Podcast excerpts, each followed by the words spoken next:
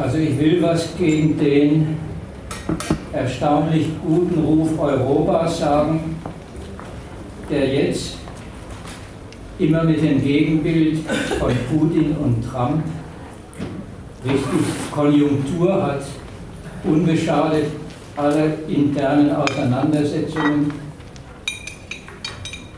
ein gutes Bild, was Europa zumindest als Idee hochleben lässt und ein paar Argumente liefern, was dann eigentlich dieses Konstrukt Europa ist, was da heißt, es gerät in die Krise.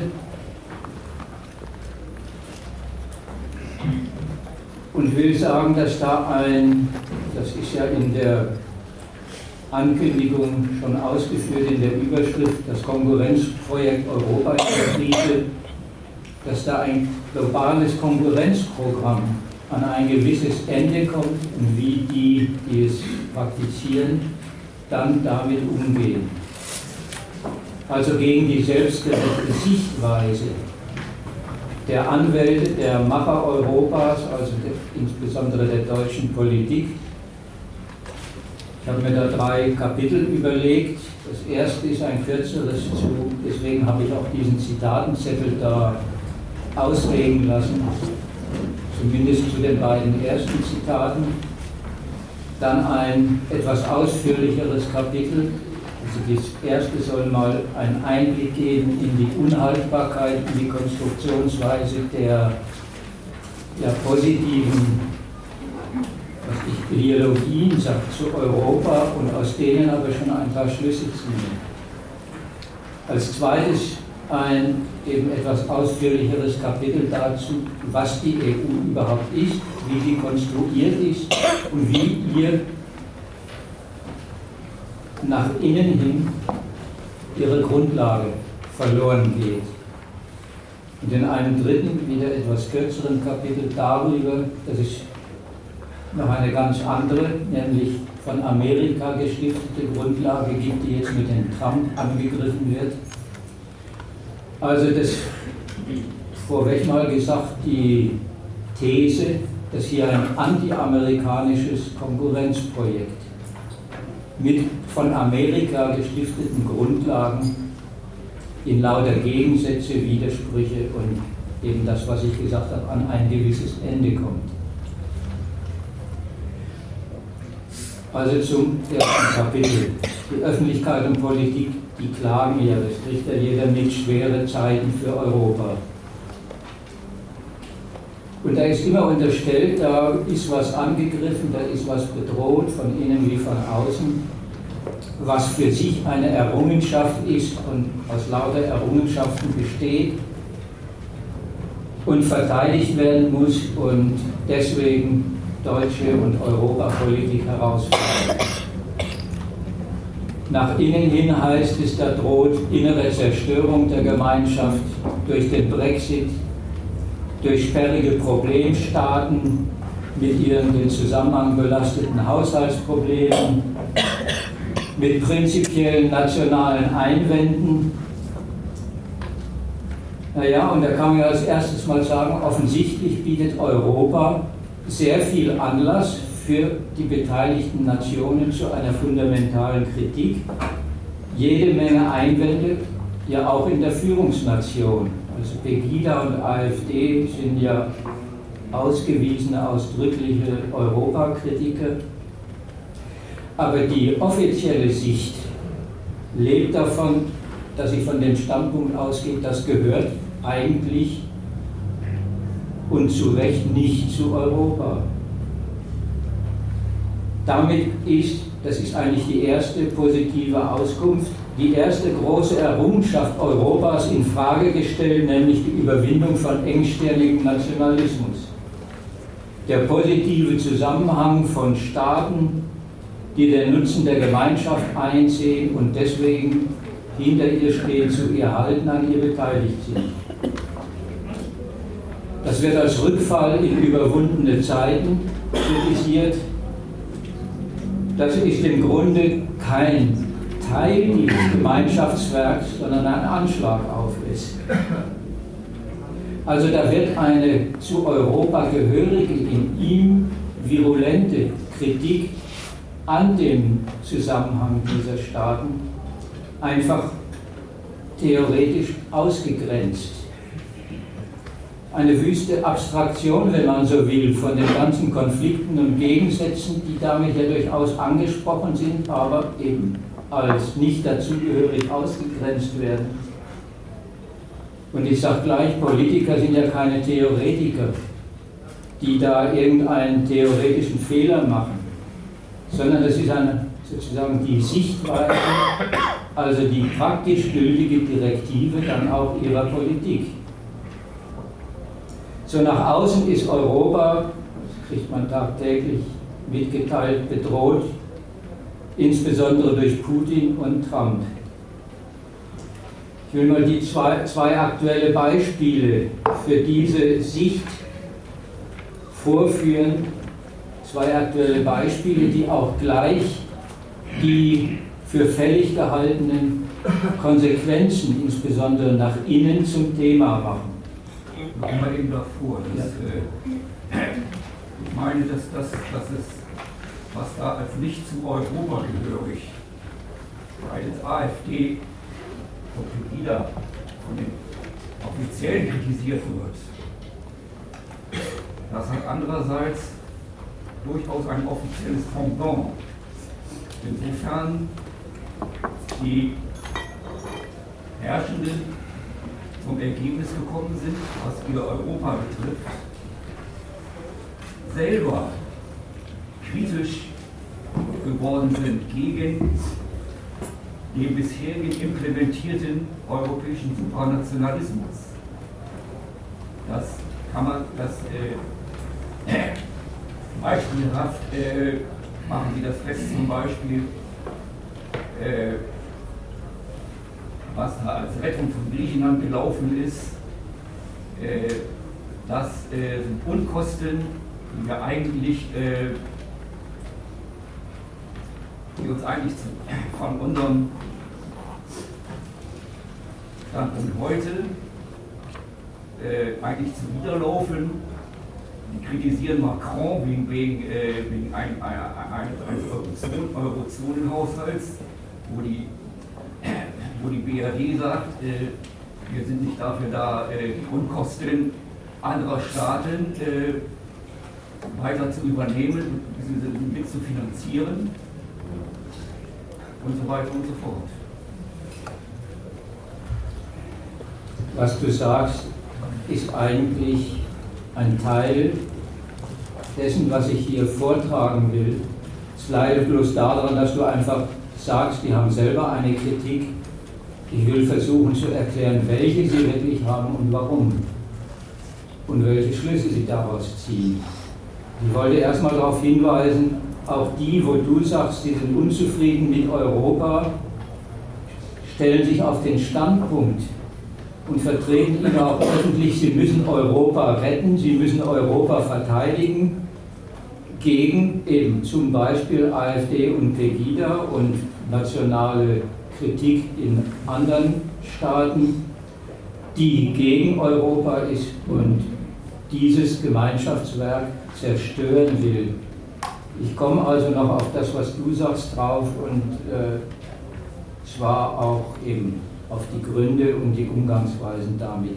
Den Inhalt der Kritik, wo du ja erzählt hast, äh, dass es die gibt und dass die sich von auf Griechenland bis auf Macron sich so ziemlich auf alles beziehen, was an europäischer Gemeinschaft äh, unterwegs ist.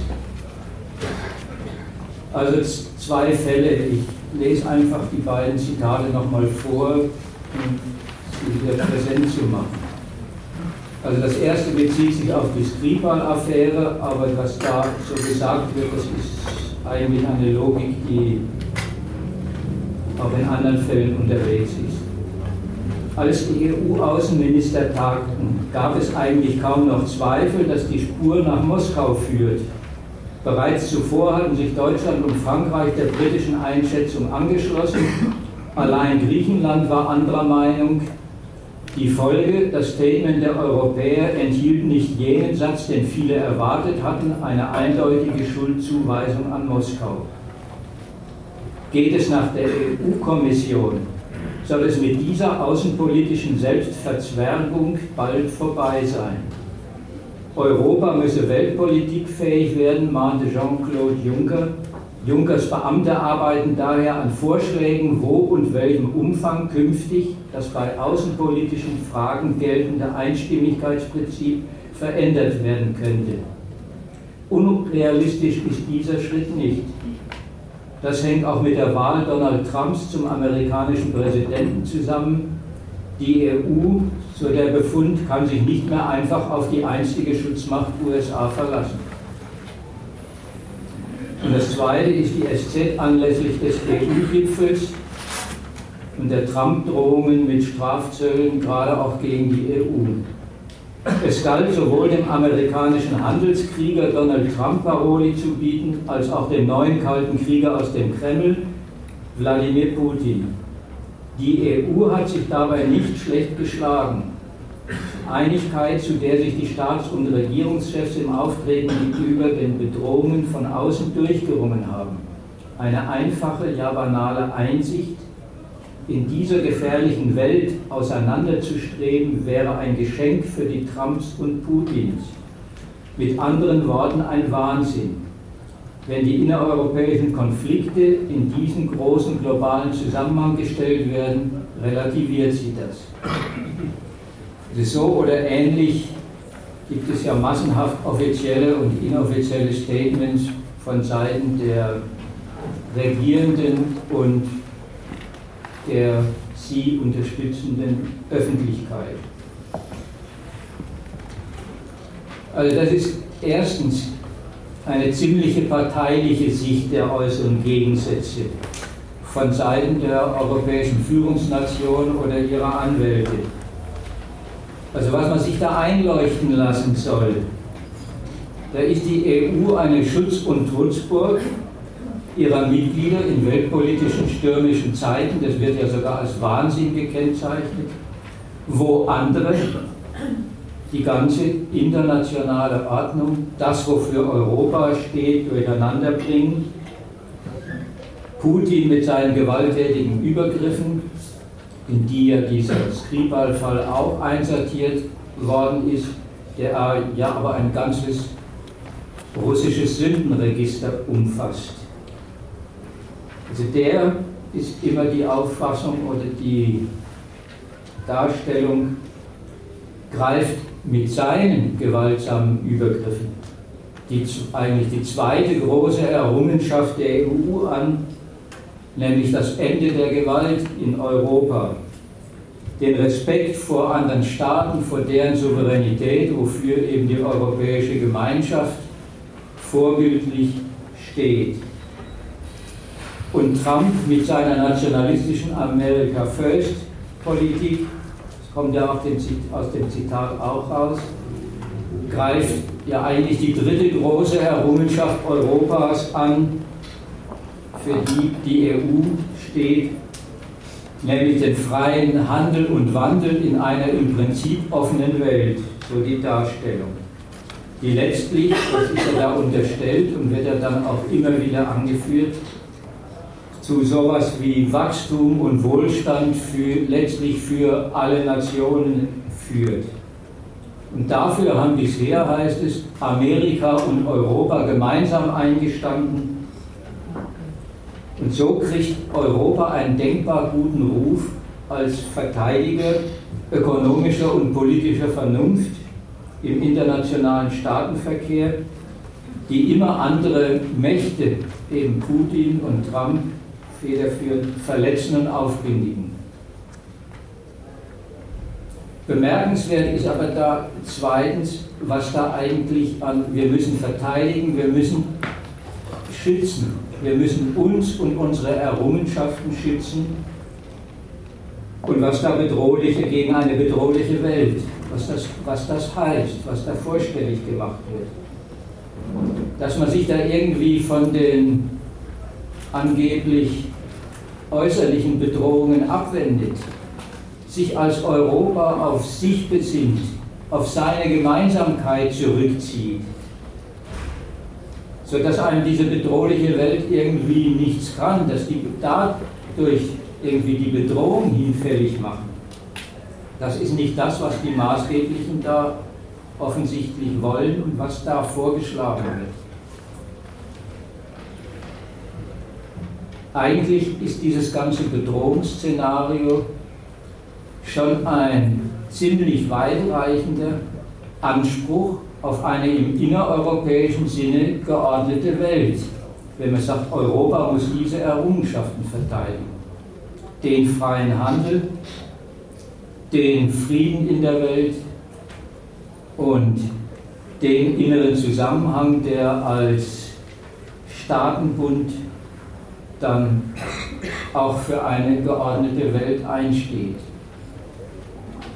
Und es ist ja tatsächlich auch so, dass Europa und seine Führungsmacht schon gleich ja überall längst mit politischer Einflussnahme unterwegs sind, dass sie nach Osten ausgreifend und ausgegriffen haben, dass sie mit allen irgendwie im Geschäft sind, mit den bösen Russen, die man gleichzeitig mit Sanktionen belegt und genauso wie mit den zunehmend bedrohlichen Chinesen, die kommen ja auch immer mal wieder vor, aber erst recht mit den hier als so unzuverlässig kritisierten Amerikanern.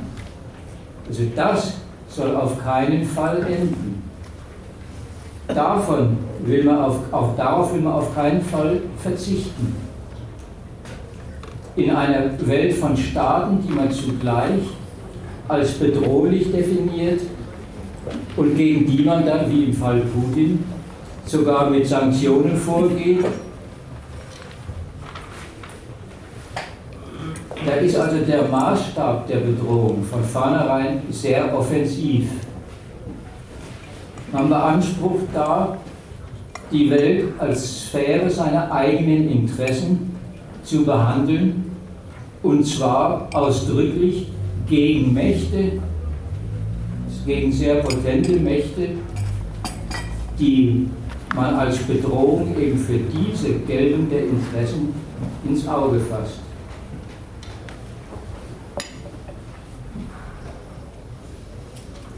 Und die Lehre aus der Bedrohung, die da wie eine Selbstverständlichkeit in den Zitaten vorkommt und dann ja auch angepriesen wird, die ist eigentlich, Europa muss mehr Einfluss nehmen. Dafür steht das Gabriel-Zitat, das kann man vielleicht hinterher dann nochmal was dazu sagen. Also das ist eigentlich der Auftrag, wenn es heißt, es gilt Europa zu verteidigen. Um nicht im Verhältnis zu den großen anderen Mächten ins Hintertreffen zu geraten, heißt es, da braucht Europa einen Sprung nach vorn die Vollendung der EU zu einer wirklich handlungsfähigen Gemeinschaft heißt das immer. Die soll endlich her und handlungsfähig heißt da mehr Verantwortung übernehmen und Verantwortung ist in diesem Fall immer eigene Macht entfalten können. Von daher werfen diese Stellungnahmen eigentlich den Blick nach innen, auf die inneren Zustände der EU. Und das, was sie da als Begründung für den Bedarf nach mehr europäischer Gemeinsamkeit angeben. Und auch die Weise, wie Sie sagen, wie dieser Bedarf dann realisiert werden soll. Das straft eigentlich schon den ganzen schönen Schein von irgendwie einem einigen Europa, von sowas wie einer übereinstimmenden Gemeinschaft. Ziemlich lügen. Da werden ja Fortschritte im Einigungswerk gar nicht vom Standpunkt der gemeinsamen Zufriedenheit der Mitgliedstaaten her für nötig erklärt. Dass man da mehr dazu tut, dass die unzufriedenen Nationen, dass die Kritik mit Beweisen der widerlegt werden, dass diese Staaten in Europa gut aufgehoben sind und aus guten nationalen Gründen zustimmen können, sondern eigentlich wird Einigkeit vermisst und gefordert, erstens vom Standpunkt Europa muss sich doch ganz anders nach außen aufstellen. Und zweitens, deswegen, so heißt es ja, müssen die inneren Verwerfungen aufhören, die sind störend. Und deswegen muss man an den ganzen Mechanismen der EU, also an dem Einstimmigkeitsprinzip, was ändern. Deswegen muss man sich über die Einwände von beteiligten Nationen hinwegsetzen können. Also das ist eigentlich der materielle Inhalt dieses formellen Antrags. Wir müssen dafür sorgen, dass hier nicht mehr Einstimmigkeit entscheidet, sondern dass hier mit Mehrheitsbeschluss die nötigen Bedingungen, die nötigen Entschlüsse Europas gefasst werden können. Also, wenn man das zusammenfasst, dann hat man immerhin schon einen abstrakten, aber sehr weitreichenden Begriff von dem, was die aktuelle, der aktuelle Inhalt ist von dem, was es heißt, Europa ist ein Wert, eine Wertegemeinschaft, ein Ordnungssubjekt, das es zu verteidigen gilt. Das heißt nach innen immerhin, hier braucht mehr Einordnung der beteiligten Nationen, es braucht Unterordnung, es braucht Mechanismen, die es erlauben, sich über den sperrigen Willen von beteiligten Nationen auch hinwegzusetzen. Damit komme ich zu meinem ersten Kapitel. Nur, das, äh, den Punkt davor. Äh, was, was, was, an den, was die an den äh, äh Bedrohungen äh, seitens Russen und, und äh, Amerikaner da festmachen. Ist ja noch nicht allzu lange her, jetzt in Bezug auf die USA, wo das sich der Form nach angehört hat, wie ein Nachtrauern äh, des europäischen Imperialismus hinter bisher installierten Bedingungen der, der Benutzung und darunter des, Aus, des Aufwuchses überhaupt äh, und amerikanisch gestiftete äh, ökonomische, politische Bedingungen der nach sich wie ein Nachtrauern dessen äh, angehört hat. Äh, kann man denn sagen, ja, Sie haben sich, so wie ich deinen Vortrag äh, verstanden habe, haben sich vollständig davon emanzipiert und setzen an dessen Stelle eine neue Offensive, wo Sie die Ruinierung der bisher erfolgreichen Geschäftsbedingungen für den, für den Euro-Imperialismus praktisch unterstellen und an dessen Stelle eine, ein, äh, ja, ein, eine, äh, ein, eine neue Offensive. Ja, Maß nimmt, die Maß nimmt an den, an den, äh, äh auch, an den, an den ausgreifenden äh, äh, US, USA, amerikanische Weltgeltung. Habe ich das so richtig verstanden? Nein, das hast du in gewissem Sinn nicht so verstanden, obwohl in, der, in dem, auf was ich hinaus will, ja, ungefähr das andeutest, aber eben auch nur andeutest und plakativ in die Welt setzt. Ich wollte, meinen Vortrag habe ich ja noch gar nicht gehalten, weil du sagst, kommt noch ein bisschen was. Ähm, ich wollte mit diesen Zitaten erstmal nur ganz prinzipiell angeben, mit welcher Selbstverständlichkeit die erstmal sagen, verteidigen ist nichts Defensives, da zieht man sich nicht auf sich als Staatenblock zurück, sondern da braucht es ja, Machtmittel und so weiter, um sich gegen das, was man als äußere Bedrohung definiert hat, zur Wehr zu setzen. Und zweitens und nach innen hin ist es ein sehr prinzipielles, aber eben noch abstraktes Dementi dessen, dass hier Europa auf der gesicherten und verfolgten und auch betriebenen Zustimmung aller beteiligten Nationen aus ihren zufriedengestellten nationalen Gründen beruht. Und dazu wollte ich jetzt eigentlich was ausführen, mal erläutern, dass das ein Widerspruch dieses europäischen Programms ist, der dann von mir aus zu dem führt, was du so plakativ Imperialismus und äh, die äh, wenden sich gegen Amerika. Die haben erst gesagt, sie trauern was einer Ordnung nach. Und ja, ich will schon sagen, dass sie sie selber untergraben. Ja, und ich finde auch die Entgegensetzung, also nur ganz kurz, ja. die in dem Beitrag gemacht worden ist, so nach dem Motto, erst haben sie getrauert und jetzt fällt ihnen ein, dass sie eigentlich äh, sich aufmanteln äh, müssen gegen diese Unordnung, die jetzt äh, da von außen auf sie zukommt, dass diese Entgegensetzung so gar nicht stimmt. Weil das, das Trauern hat genau den Maßstab gehabt, äh, unsere Ansprüche, wie wir in dieser Welt agieren und gewinnen wollen, die werden gestört.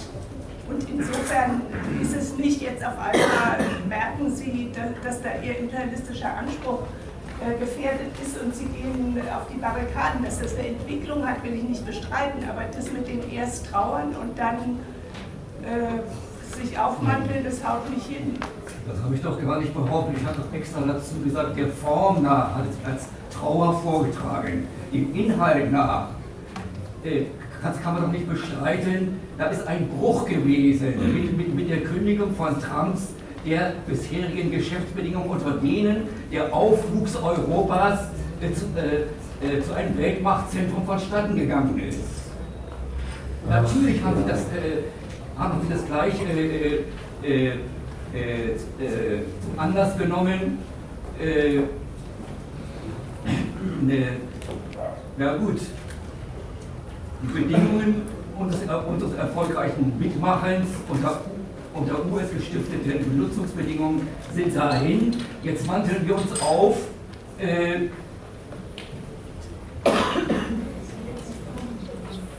ja, an dessen Stelle etwas, etwas qualitativ Neues in Sachen imperialistischer Durchsetzung gegen die Angst setzen. Ja, und das wird alles sehr formell. Du äh, wirfst wirklich mit Vokabeln, Invektiven wie Imperialismus, wie Aufwuchs zum Machtprojekt. Das kommt schon noch bei mir vor. Jetzt warte halt mal, weil äh, wenn dir da was fehlt, dann kannst du es hinterher nachtragen, aber an zwei Zitate gleich das alles anhängen wollen. Ich wollte das abstrakte Prinzip schon mal, ja, das ist offenbar der angemeldete Bedarf nach Machtausübung nach außen und nach Unterordnungsmechanismen nach innen. Sowas entnimmt man denen. Und jetzt will ich erstmal sagen, und damit ist man eigentlich als erstes mal beim Kern der Sache, nämlich die leiden offenbar selber an ihrem Gemeinschaftsprojekt. Dass das für den weltpolitischen Zweck, den sie damit verfolgen, mit seinem ganzen Konstruktionsprinzip jetzt ungenügend ist. Das ist mal diese, diese Auskunft darüber, wir müssen an den Mechanismen der EU was ändern, weil wir müssen mit äußeren Bedrohungen fertig werden. Und das liegt daran, dieses Leiden, dass das große europäische Einigungswerk ein einziger großer Widerspruch ist dazu möchte ich ein paar Erläuterungen machen und wie gesagt, dann hinterher kannst du nachtragen oder beitragen, äh, da noch was fehlt. Also wenn Einstimmigkeit, fange sehr klein an, wenn Einstimmigkeit als Hindernis angesehen wird, wenn Streitereien über immerhin so grundsätzliche Fragen wie Flüchtlinge, wie haben sich die Nationen, wie werden die mit, dem, mit den Flüchtlingen fertig? Wie über die Grenzen? Gibt es sowas wie ein gemeinsames Grenzregime? Kann man sich auf sowas einigen? Souveräne Entscheidungen in Sachen Justiz und prinzipielle Unzufriedenheit mit der ökonomischen Lage der meisten Nationen und so weiter. Wenn das alles als, als lästiges, ärgerliches Hindernis besprochen wird von den Machern Europas, dann ist das eben zumindest von denen aus, die so reden und, und ja Politik machen, der Konsens, dass allseitige Zufriedenheit nicht das ultimative, der ultimative Maßstab und Zweck des Projekts EU ist. Das, was diese Gemeinschaft inzwischen trägt und hält, ist offensichtlich nicht die Zufriedenheit mit den Leistungen der EU für das nationale Vorankommen aller ihrer Beteiligten. Und gleichzeitig, und das ist mal der erste Widerspruch, zeigt es aber auch, also diese Vorschläge, diese Klagen, diese Forderungen, dass, das, dass sie daran leiden, also die Macher Europas, dass sie und auch die Funktionäre des Union-Ganzen in Brüssel, also die Kommission,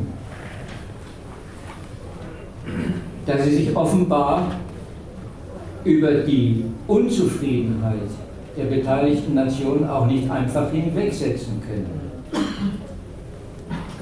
Sondern offenbar finden sie in der nationalen Vorbehalten wirklich ernsthafte Hindernisse und Bedrohung des Zusammenhalts vor. Und das verweist immerhin umgekehrt darauf, dass die aus den nationalen Bilanzen sich irgendwie speisende prinzipielle Zustimmung aller Mitgliedstaaten schon das konstitutive Geschäftsmodell des Vereins gewesen ist. Das mittlerweile allerdings, kriegt man aus den Klagen mit, ziemlich kaputt ist. So war und ist die Europäische Gemeinschaft ja auch immer noch formell konstruiert. Allen Staaten ist versprochen worden, und alle Rechen haben sich ausgerechnet und rechnen sich ja nach wie vor immer noch aus und klagen das ja auch ein, dass sie durch ihre Mitgliedschaft einen nationalen Zugewinn an ökonomischen Potenzen, an Reichtum erfahren, wenn sie sich am großen Markt beteiligen, auf ihn zugreifen können, dass sie an ihm auch verdienen können und sich also national besser stellen. Und außerdem sollten alle, und haben das auch reklamiert, und das ist formell ja auch im Prinzip im Wesentlichen immer noch so, sollten mitbestimmen können, sollten eine Stimme haben, eben sowas wie Europa ist ein Konstrukt, das beruht auf Gemeinschaftsbeschlüssen von Staaten. Gemeinschaftsbeschlüsse wie die Union voranzubringen ist, wie man es inzwischen ja bis zum gemeinsamen Geld, wie man es damit hält. Und auf dieser Grundlage sind dann ja auch immer mehr Staaten dazugekommen und haben es aus ihren nationalen Berechnungen als Notwendigkeit und Gelegenheit begriffen, also Mitglied zu werden. Also die Ideologie von der, von der zwischenstaatlichen Verständigung und Übereinkunft ist nicht einfach eine schlichte Lüge. Diese Ideologien, die haben ihre reale Grundlage darin, dass sich die EU-Staaten, die Machernationen wie die Kleinen, zu einer wirklich weitreichenden gemeinschaftlichen Organisation ihres zwischenstaatlichen Verkehrs bereit gefunden und entschlossen haben. Und das ist für Staaten von Haus aus alles andere als selbstverständlich.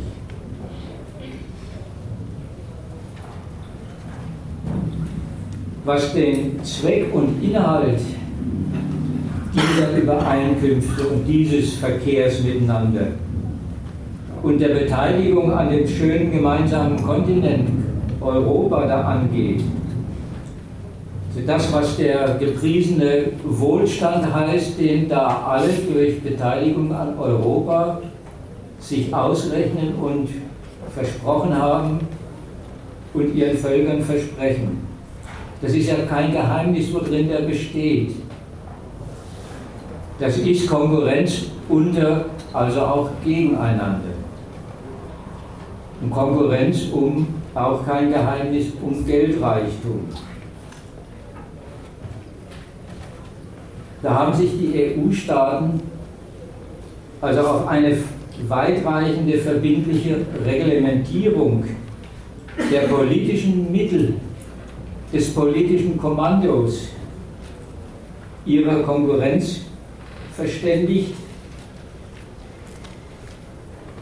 Und das läuft auf sowas hinaus wie eine organisierte Freisetzung der Konkurrenz untereinander, also Freisetzung der Konkurrenz der privaten Geschäftswelt, wie aber auch damit eine Konkurrenz der Staaten, also der Kapitalstandorthüter, um den Ertrag aus dieser Konkurrenz.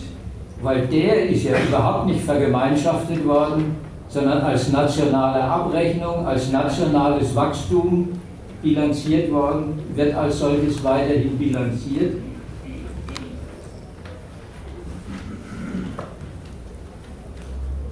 Und diese Vergemeinschaftung, dieses wir organisieren eine freie Konkurrenz zwischen uns ohne die laufende Zwischen Dazwischenkunft der Staaten, ohne laufende Eingriffe im Sinne der nationalen Rechnung. Wir setzen die Kapitalkonkurrenz frei und die Nationen müssen schauen, dass sie sich in der bewähren und in der erfolgreich sind, die Ergebnisse zählen und sollen nicht gleich unter staatlichen nationalen Vorbehalt gestellt sein. Das heißt also auch eine Verschärfung der Konkurrenz zwischen den Standorten.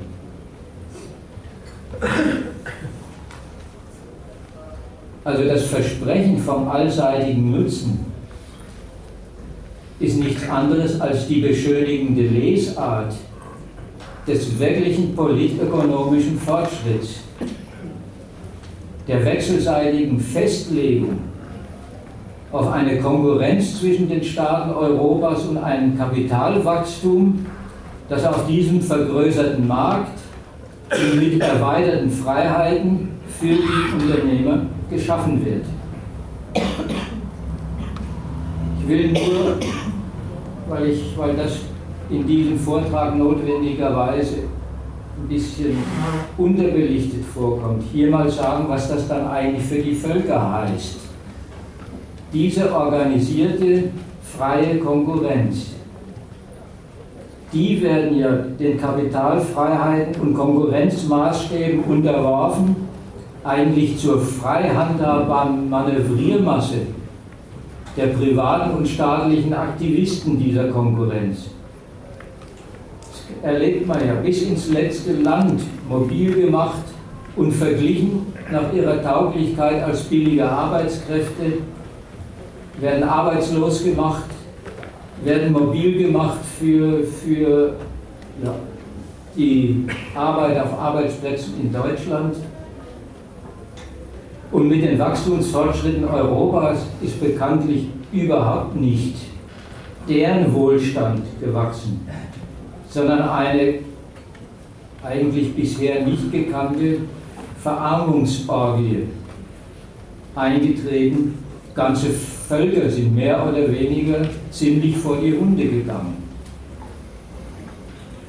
Aber für die, das zählt in dieser Konkurrenz sowieso nicht, außer vom Standpunkt der konkurrierenden Staaten, die ja genau diesen Einsatz der Arbeitsbevölkerung wollen und ins Werk setzen.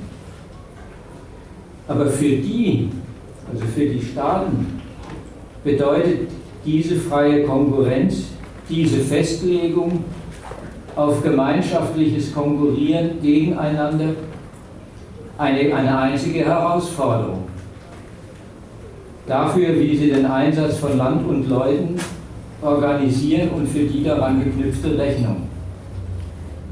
Weil für welches Land sich die Konkurrenz auszahlt, das ist ja daran gebunden, über wie viel Kapital verfügt es, wie wissen die Unternehmer die Freiheit der Konkurrenz zu nutzen Und wie schlägt sich das für die Staaten als ihr nationales Geldwachstum, als ihr nationaler Reichtum nieder? Und dieser Nutzen, ist ja zu besichtigen, stellt sich weder automatisch noch für alle ein, sondern der muss ökonomisch erkämpft und behauptet werden, und zwar nach den Maßstäben, die eben durch diese Vergemeinschaftung gültig gemacht werden, also die Maßstäbe der potentesten Unternehmer, der produktivsten Kapitale, der wettbewerbsfähigsten Unternehmen und der wettbewerbsfähigsten nationalen Kapitalstandorte. Also wächst mit dem erweiterten Markt, mit der freigesetzten Konkurrenz, auch der Bedarf der konkurrierenden Staaten, diese Ergebnisse im nationalen Sinne geradeaus und umzugestalten und zu korrigieren. Um genau diesem Ansinnen haben diese Staaten, also diese Staatengemeinschaft, mit ihrer politischen Organisation der Konkurrenz sehr weitreichende Grenzen gesetzt.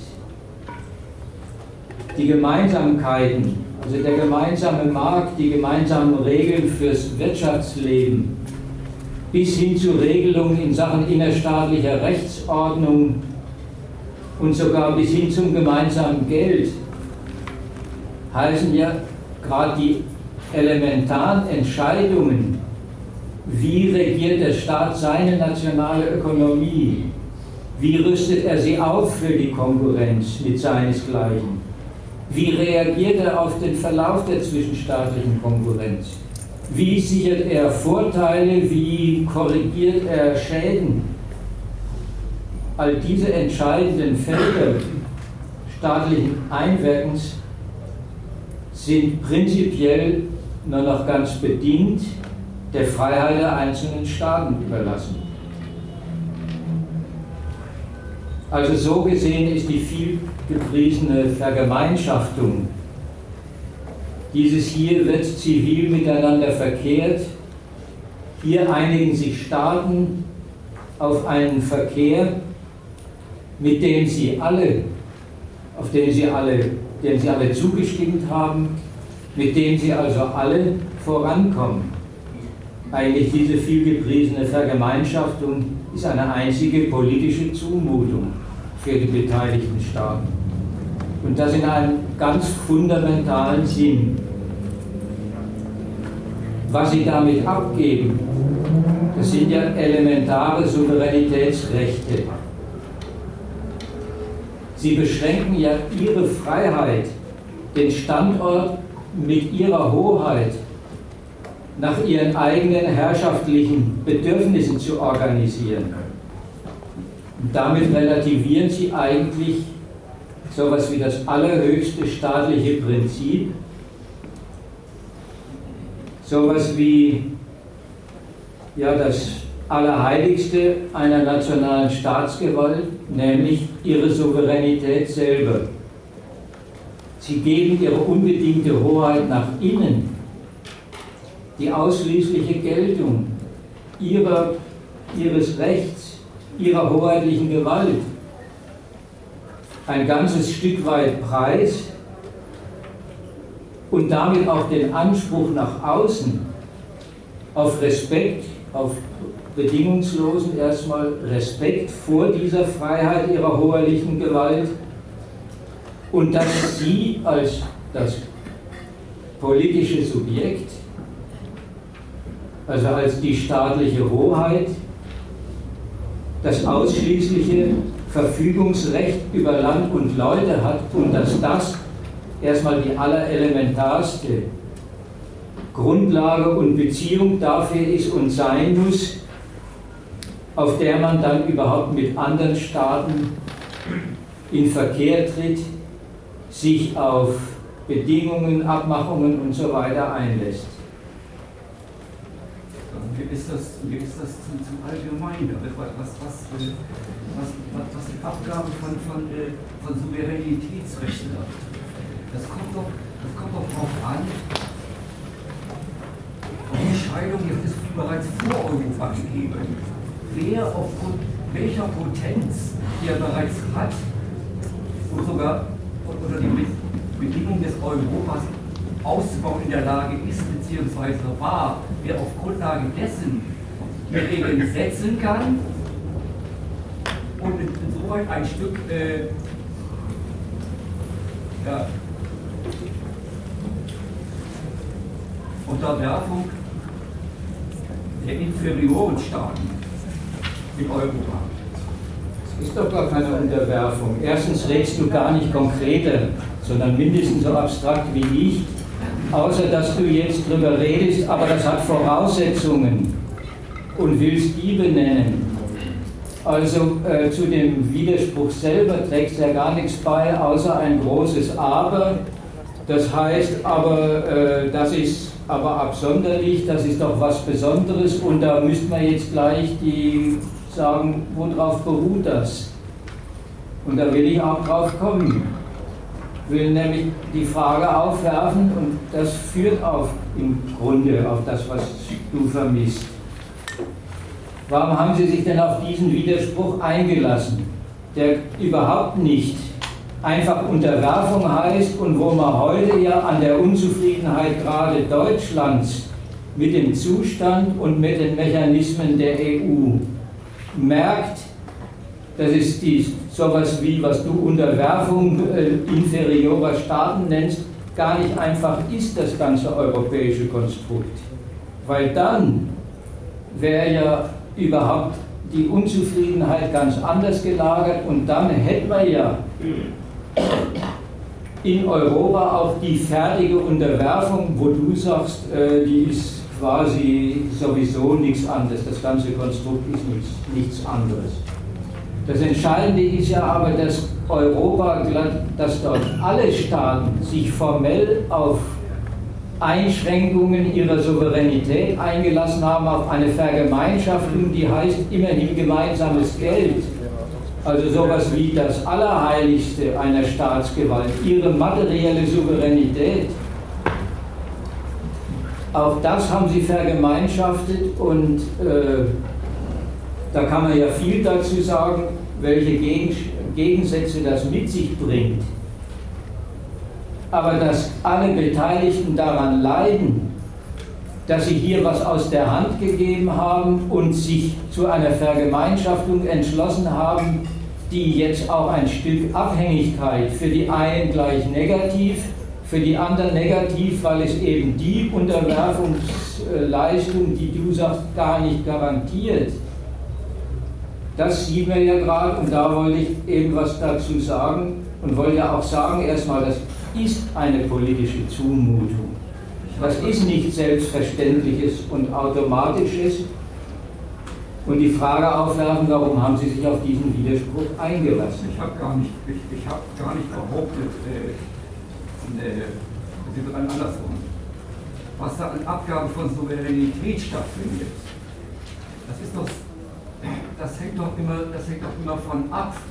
Wer ist denn aus der Abgabe der, der Souveränität in Europa, wer hat sich denn da aufgewandelt zu den entscheidenden den entscheidenden politisch-ökonomischen Nutzen dieses Europa. Aber dafür braucht es doch das erstmal, dass man sagen kann, und das schlägt dann sehr unterschiedlich aus für die verschiedenen Nationen und aus gutem Grund. Ja, deswegen habe ich gesagt, das ist mir zu allgemein. Aber das kommt doch. Souveränität ist, bedeutet für Deutschland nicht das Gleiche wie, wie, wie Richtig, richtig. Aber Souveränitätsabgabe hat Deutschland auf seine Art auch gemacht und dass es für die was anderes bedeutet. Du bist aber auch immer so, äh, soll man sagen, ungeduldig und wartest noch nicht das nächste Argument ab und willst den einen Widerspruch damit erschlagen, dass du sagst, dahinter steckt was ganz anderes. Und das ist ein, ein Fehler, der dazu führt, dass du unterm Strich gar nichts erklärst, sondern plakativ in die Welt setzt.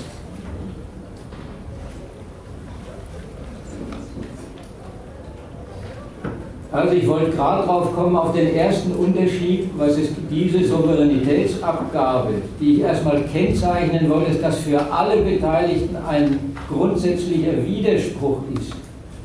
Warum sie sich darauf eingelassen haben und dass sie sich daran schon im Ausgangspunkt unterscheiden. Dann bist du vielleicht zufrieden.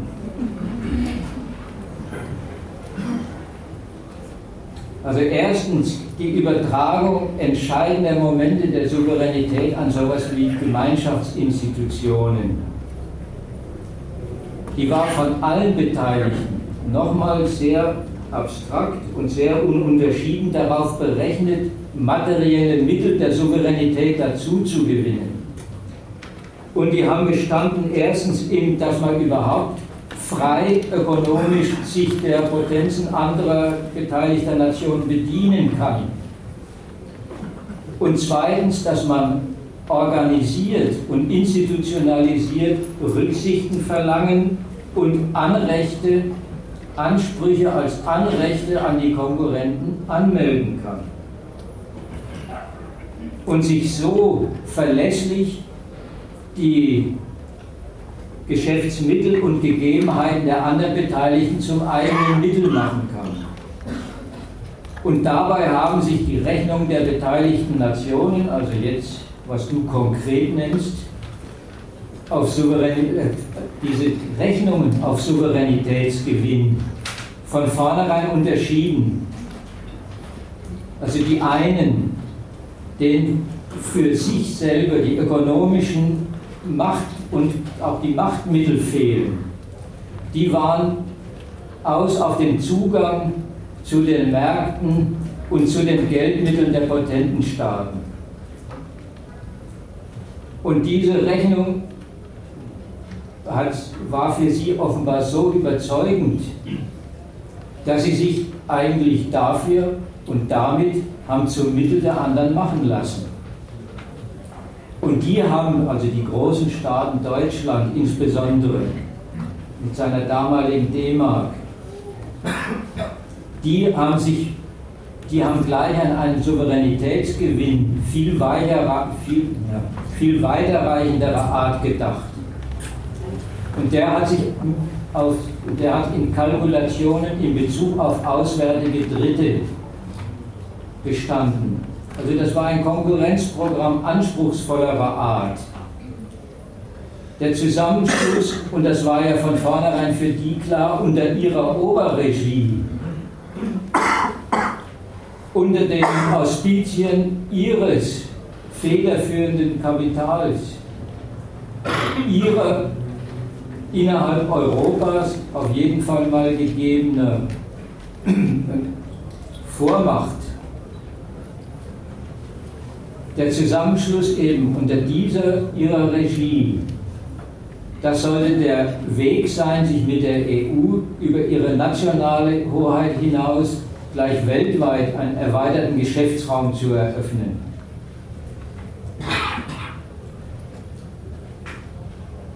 So sollten ihre Kapitalisten und mit denen Europa als Kapitalstandort im weltweiten Maßstab gleich zu Größe und Wucht aufwachsen. Und da ist auch klar, dass dieser Dritte nicht irgendwer, sondern der lange Zeit unfragbar überlegene Anführer der kapitalistischen Konkurrenz auf dem Globus waren, nämlich das amerikanische Kapital, was die ökonomische Konkurrenz im engeren Sinn angeht, und auf der Ebene der Staatenkonkurrenz die USA selbst. Also von den großen Nationen war Europa von vornherein als antiamerikanisches Konkurrenzprojekt gedacht und ist als solches betrieben worden. Den USA wollten sie eben durch die Erweiterung ihrer nationalen Geschäftssphäre die Führerschaft auf dem Weltmarkt streitig machen haben also am US-Kapital und an dessen ökonomischer Wucht und an der ökonomischen Macht der USA Maß genommen, das ist eigentlich das ambitionierte Konkurrenzprogramm, das ist der beabsichtigte und ja auch weitgehend erreichte Souveränitätsgewinn. Weltweit an ökonomischer Macht dazu gewinnen die ganze Welt mit und von Europa aus erfolgreich zur Bereicherungsquelle zu machen, so wie die USA das können und gemacht haben. Und dafür haben sie dann am Ende sogar ihr Geld vergemeinschaftet. Eben das ökonomisch entscheidende Souveränitätsmittel. Also das nationale Geld, auch wenn man sonst nichts genau darüber weiß, wie und warum, das kennt jeder jedenfalls mal als Inbegriff und Ausweis und Mittel der ökonomischen Stärke einer solchen Nation. Ja, das Gelddrucken ist staatliches Monopol, darin manifestiert sich, darin verdinglicht sich richtig die staatliche Hoheit über den nationalen Standort. Aber die Hoheit lebt auch materiell davon, dass dieses Geld der Geschäftswelt als Stoff ihrer Bereicherung dient. Also was die Geschäftswelt an kapitalistischen Erträgen hervorbringt, das stattet die Nation qua ihrem Geld mit ökonomischen Mitteln, mit ökonomischer Macht aus. Erfolgreiche Ökonomien haben, das heißt immer gutes, hartes Geld, das von den Unternehmen gern und reichlich genommen und für ihre Geschäfte genutzt wird. Ein Staat, der über so ein Geld, so einen Kapitalstandort verfügt, der bezieht dann daraus auch die Macht, sich zu verschulden. Der treibt nicht bloß Steuern ein, sondern der kann sich verschulden, ohne dass darunter die Güte seiner Währung leidet.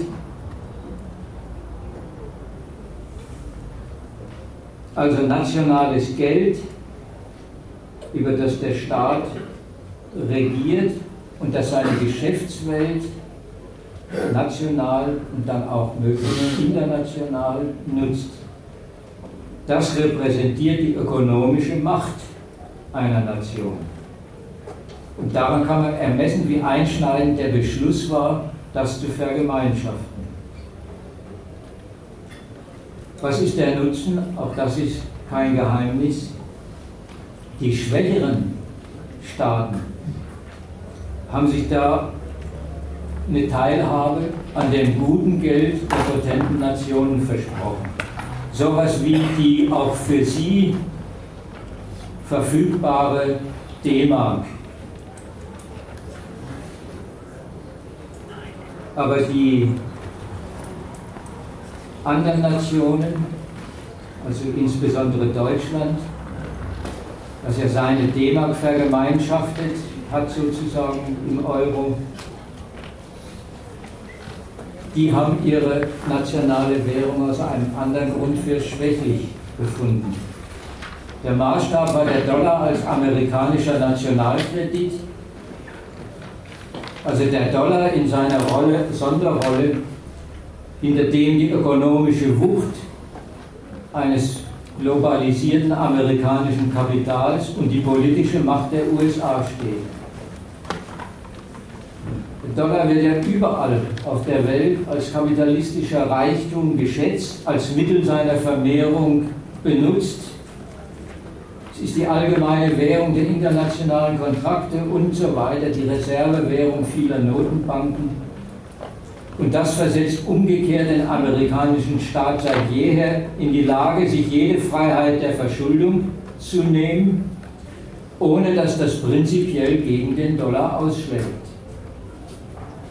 Und das haben die USA und nutzen sie ja auch weitlich für ihr Auftreten im Kampf um die passenden Bedingungen der internationalen Konkurrenz. Daran also haben sich die europäischen Führungsnationen gemessen, das haben sie als Vorbild genommen. Das war das Programm mit dem Euro, eine solche Weltgeldstellung zu erreichen und dem verdankt sich also das europäische Konkurrenzprojekt eines gemeinsamen Geldes.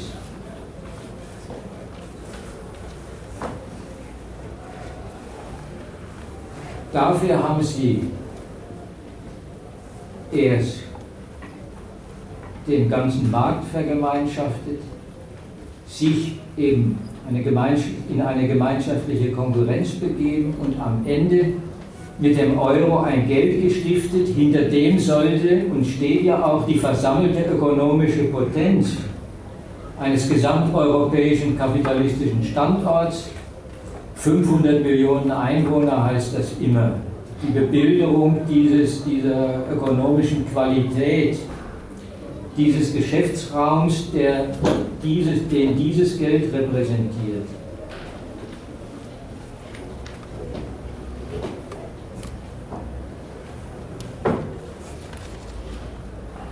Also für die führenden Mächte Europas kam es offensichtlich überhaupt nicht in Frage, für das kapitalistisch erfolgreiche Deutschland mit seiner, ja, mit nach, Winter, nach den Wirtschaftswunderzeiten etablierten guten Geldes der D-Mark kam es schon gleich nicht in Frage, Amerika für alle Zeiten die Sonderrolle als überlegener Konkurrent, als die einzige Weltgeldnation zu überlassen.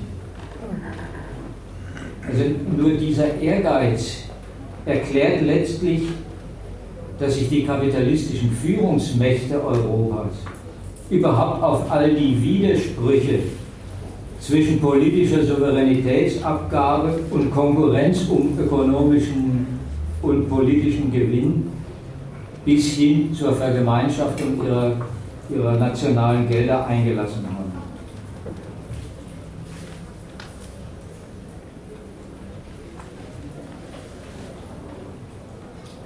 Der versprochene allseitige Nutzen ist dann ja auch nach innen hin nicht das Resultat, also so wenig wie nach außen hin dieses Euro-Projekt irgendwie für friedlichen Handel mit allseitigem Nutzen spricht, sondern gerade mit dem vom erklärten Willen Europas mit seinem Geld den Dollar als Weltgeld zu verdrängen. So ist auch der versprochene allseitige Nutzen nach innen nicht das Resultat gewesen. So wenigstens kurz zur Erfolgsbilanz dieses Gemeinschaftswerks die ja jeder besichtigen kann, die spricht wirklich allen Versprechungen von Gemeinschaftlichkeit, von Beiträgen der entsprechenden Nationen und entsprechender Nutzenliesterschaft einfach hoch. Wie gesagt, abgerechnet wird national und an dieser Welt, Konkurrenz um die Weltgeldrolle des Euro haben sich da die europäischen Staaten gründlich geschieden. Deutschland ist der Hauptaktivist, Hauptprofiteur dieser Konkurrenz und in die Rolle der Macht hineingewachsen, die hinter diesem Geld steht und die der Garant seiner ökonomischen Qualität ist. Und Garant ist überhaupt in dem Sinne nichts Gemeinschaftsdienliches, sondern erstmal das Resultat davon, dass Deutschland diese Rolle, diesen Konkurrenzerfolg auf Kosten der anderen erzielt hat?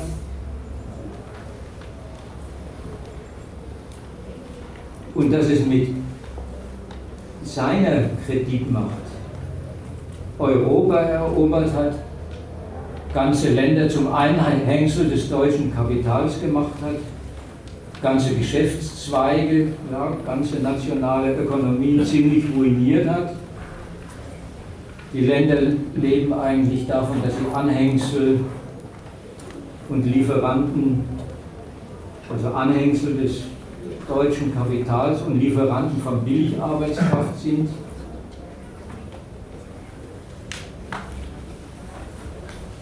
Und Garant heißt zum Zweiten, dass Deutschland deshalb auch das Subjekt das Hauptsubjekt und Hauptanwalt dieses Weltgeldsanspruchs an das gemeinsame Geld ist und den mit einem weitreichenden Geld- und Haushaltsregime innerhalb Europas auch durchsetzt. Also das Geld ist ausdrücklich nicht für die mindermittelten Staaten, für die Krisenstaaten für den Umgang mit ihren ökonomischen Nöten freigegeben. Vergemeinschaftung von Schulden, mehr Haushaltsfreiheit für diese betroffenen Nationen kommt keinesfalls in Frage. Umgekehrt, Deutschland besteht eigentlich bis an den Rand des nationalen Zusammenbruchs von solchen Nationen, von diesen Krisenstaaten. Darauf, dass dieses Geld nicht für den Aufwuchs der Nationen, sondern die Nationen sich zurechtzumachen haben für dieses Geld. Und damit spitzt sich allerdings der Widerspruch des Gemeinschaftsprojekts EU zu. Auf der einen Seite eben Deutschland, das den Aufwuchs Europas zu einem weltpolitischen Konkurrenzsubjekt repräsentiert, also auch den daraus gespeisten weltwirtschaftlichen und weltpolitischen Ehrgeiz zu seinem nationalen Hauptanliegen gemacht hat und das auch allen anderen Konkurrenzverlierern jetzt in Form dieses Geldregimes und überhaupt von politischen Ansprüchen aufzunötigen versucht. Und auf der anderen Seite der Rest der beteiligten Staaten, der dafür herhalten soll, Europa zu einem solchen wirtschaftlichen und politisch potenten Subjekt zu machen, die aber aufgrund nicht zuletzt ihrer Niederlage in der europäischen Konkurrenz geschuldeten ökonomischen Nöte und aufgrund ihrer, auf ihrer geringen Macht überhaupt nicht das Projekt haben, auf Augenhöhe mit den USA, naja, das europäische Schicksal in die eigenen Hände zu nehmen, wie es mal so schön heißt. Die leiden umgekehrt ja gerade unter den erpresserischen Anträgen und Übergängen unter der Dominanz Deutschlands, den Unterordnungsansinnen und sehen damit überhaupt und ja durchaus zu Recht mehr ihre Souveränität geschädigt, als dass sie sich irgendeinen Souveränitätsgewinn noch ausrechnen können. Und die suchen deswegen ausgerechnet bei auswärtigen Mächten in Washington und Moskau und auch in Peking ja eher nach Ansprechpartnern dafür, dass sie diesem deutschen Kreditregime auskommen, dass sie vielleicht nationale Kredite auch ohne die von Deutschland durchgesetzten Auflagen kriegen. Und das heißt von deutscher Seite ja immer, ja, ja, da spalten Russland und Amerika Europa. Das ist ihre Sicht dieser Bemühungen der geschädigten Staaten um ein Stück Rückgewinnung ihrer Handlungsfähigkeit.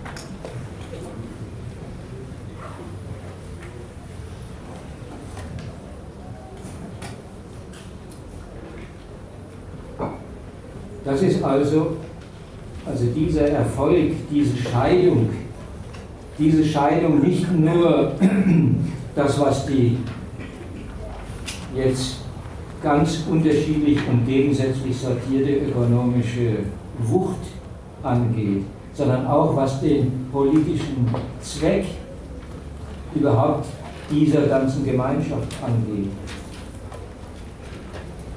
Diese Scheidung, diese Souveränitätsgegensätze, die sind umgekehrt für die Führungsnation der Anlass für ihre Unzufriedenheit. Der Anlass dafür, dass auch Deutschland unter mangelnder Souveränität leidet, weil es die eben jetzt mehr denn je in einer Art und Weise definiert, dass Europa ihr großes antiamerikanisches Konkurrenzprojekt vorankommen soll und dafür, für diesen Zweck, taugen weder die ökonomischen Mittel und Methoden der Gemeinschaftlichkeit nicht mehr wirklich. Also dem Konkurrenzprojekt kommt eigentlich sein Erfolg im Inneren. abhanden. Deutschland beklagt, die, die, dass ein großer Teil der Euro-Länder überhaupt nicht mehr zur ökonomischen Wucht des Euro beitragen. Genau die Länder, die es niederkonkurriert hat, die klagt es an, das Euro-Projekt durch ökonomische Unfähigkeit, durch falsches Haushaltsgebaren und so weiter, durch mangelnden Beitrag zur Stärke des Euro zu untergraben. Und zweitens mit der politischen Grundlage der Vergemeinschaftung diesen Gemeinschaftsmechanismen dieser Organisation einer Übertragung von Gemeinschaftsrechten an oder die Abhängigkeit von Übereinkünften der an ihm beteiligten Nationen. So sehr da immer auch die deutsche Vormacht, ökonomische Vormacht zum Zuge kommen mag, als politische Grundlage dafür, diese inneren Souveränitätskonflikte zu befrieden und das heißt unterzuordnen, taugen die Mechanismen nicht mehr.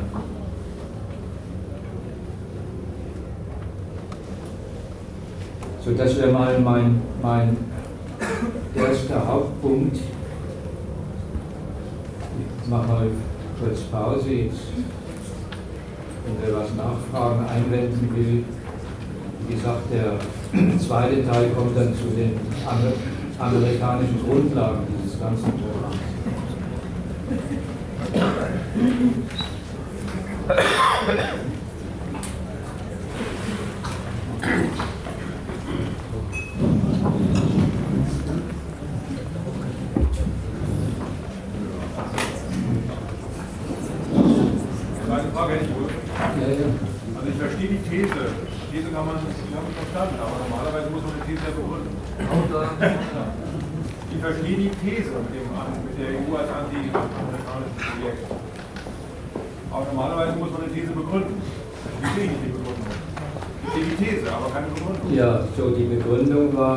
Die Ausführungen darüber zweierlei. Erstens, dass Europa überhaupt als organisierte Konkurrenz auch den Zweck, dem diese Konkurrenz dient, nämlich nationale Bereicherung, zu erkennen gibt und zweitens auch in der Art, wie der organisiert ist gleich als von den entscheidenden Nationen als Weltgeldprogramm, als ein Geld, mit dem er auf die ganze Welt zugreifen kann. Das da drin, das war gemeint mit ein anti-amerikanisches Konkurrenzprojekt. Und das war ausgeführt, das sieht man der ganzen Konstruktion der EU an, wie dort Bereicherung organisiert ist, wie dort die Staaten mit ihren nationalen Geschäftsmittel mit ihrer arbeitenden und arbeitslos gemachten Bevölkerung, diesem, diesem Maßstab Reichtum, Geldreichtum, wirkliche ökonomische Macht der einer Führungsnation ist nur ein Geld, das als Geschäftsmittel auf die ganze Welt zugreifen kann, dem sich die, dessen sich die ganze Welt bedient. Das ist eigentlich das nach innen hin in Europa organisierte Programm eines erweiterten Markts, eines wuchtigeren Gelds, was hinter dem dieser Markt steht, und von Nationen, die sich, die unter diesem Zweck gemeinschaftlich subsumiert werden, die sich als kleinere Nationen noch ihren eigenen Aufwuchs ausrechnen können, aber nur so weit wachsen und auch daran zu Schanden werden, wie sie zu diesem Weltgeldprojekt beitragen. Das wollte ich eigentlich ausführen. Das war, wenn du so willst, die Begründung dieser These.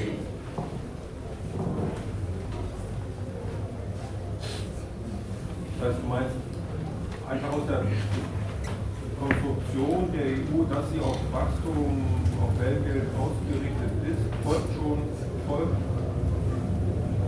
die, dass es gegen die USA gerichtet ist. Ja, und das wird also, äh, ich weiß ja nicht, diejenigen, die alt genug sind, erinnern sich noch an die Zeiten, wo damals es, äh, es war noch in Aufwuchszeiten, wo es noch D-Mark und Franc und sonst was gab, äh, Bücher auf dem Markt erschienen sind, die hießen die amerikanische Herausforderung, die europäische Antwort.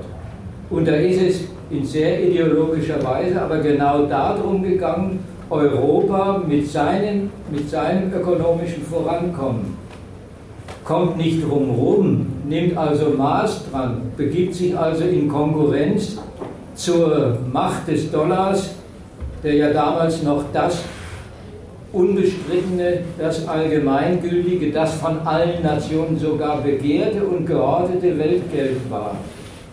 Das amerikanische Kapital. Und wie gesagt, diese, dieses Buch, an das ich mich erinnere, das hat ausdrücklich, was ja heute auch wieder unterwegs ist, beklagt, dass es Europa mit seinen Kapitalisten noch nicht zu der Größe, zu, der, zu dem Multicharakter gebracht hat, den Amerika quasi automatisch mit seinem Kapital sich erobert hat und mit ihm auf dem Weltmarkt ausgebaut hat. Kann es auch nochmal anders sagen, anti-amerikanisch ist ja keine Marotte, sondern ist ein Hinweis darauf, dass ein Wirtschaftsblock wie die EU mit seinen Führungsmächten, wenn sie sagen, wir konkurrieren um ein weltmarkttaugliches Geld, um eine ökonomische Wucht, die dieses Geld unverzichtbar für alle Welt macht, die umgekehrt uns damit instand setzt, mit dieser ökonomischen Macht zu konkurrieren, zu agieren. Das ist offenbar nichts, was sich schiedlich wie, äh, friedlich schiedlich teilen lässt. Das ist ein Konkurrenzprogramm, das heißt, ein Weltgeldmonopol brechen Amerikas. Und das ist eigentlich der Hinweis darauf, dass man sagt, Weltgelder sind als quasi wechselseitiger Beitrag, als da macht das eine Geld sein Geschäft und das andere und damit ist man äh, wechselseitig zufrieden, dass das bei allem geschäftlichen Verkehr, den man miteinander treibt, zugleich ein riesengroßer Gegensatz und was Ausschließendes hat. Also das war gemeint mit amerikanischen Konkurrenzprojekten. Das ist schon ein Beweis dafür, was kapitalistischer Reichtum im letzten ist, nämlich ökonomische Macht und ökonomische Macht von Nationen gegeneinander. Und offenbar haben das die entscheidenden europäischen Mächte unter so einem Geld nicht tun wollen.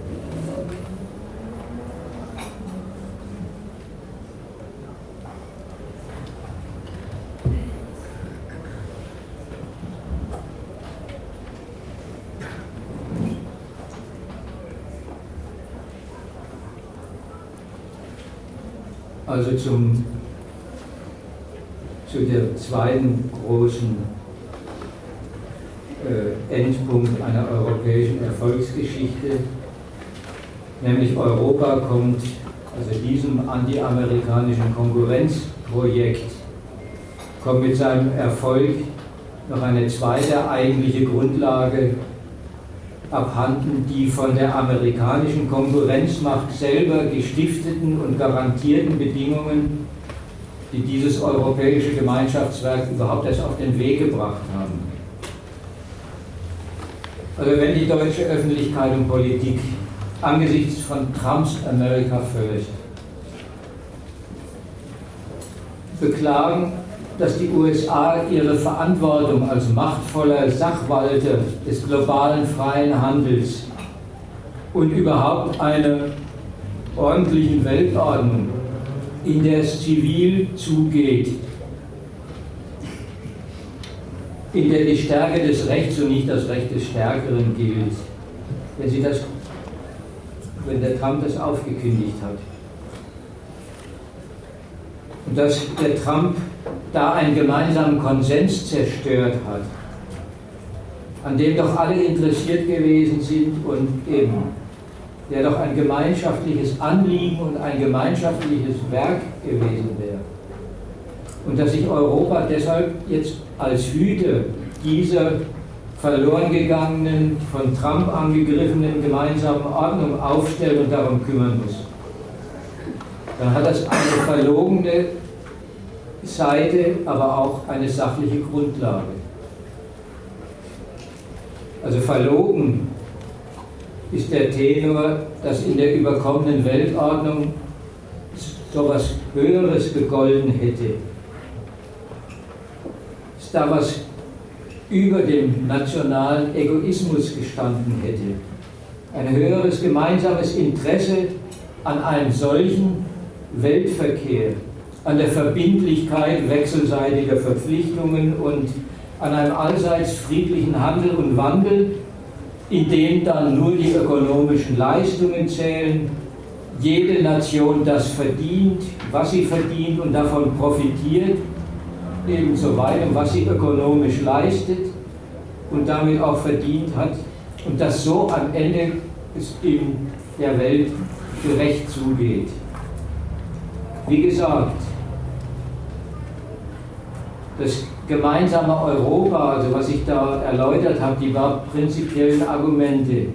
Und Deutschland als sein Oberanwalt und Nutznießer sind selbst der schlagende Gegenbeweis, dass es sowas wie ein über den nationalen Egoismus stehendes allgemeines Interesse, dem sich alle verbunden fühlen, einfach im Weltmarkt, in der internationalen Konkurrenz nicht gibt. Also das ist das Verlogene. Aber wahr ist an dem Gejammer darüber, dass der Trump jetzt die guten alten Zeiten gefährdet hat. Und dieses Gejammer war ja nicht bloß der Ausgangspunkt, das ist ja weiterhin unterwegs. Also wahr daran ist immerhin so viel, dass die europäische Führungsmacht mit ihrem Europaprojekt auf Ordnungsleistungen der amerikanischen Weltmacht beruht hat, die man jetzt vermisst.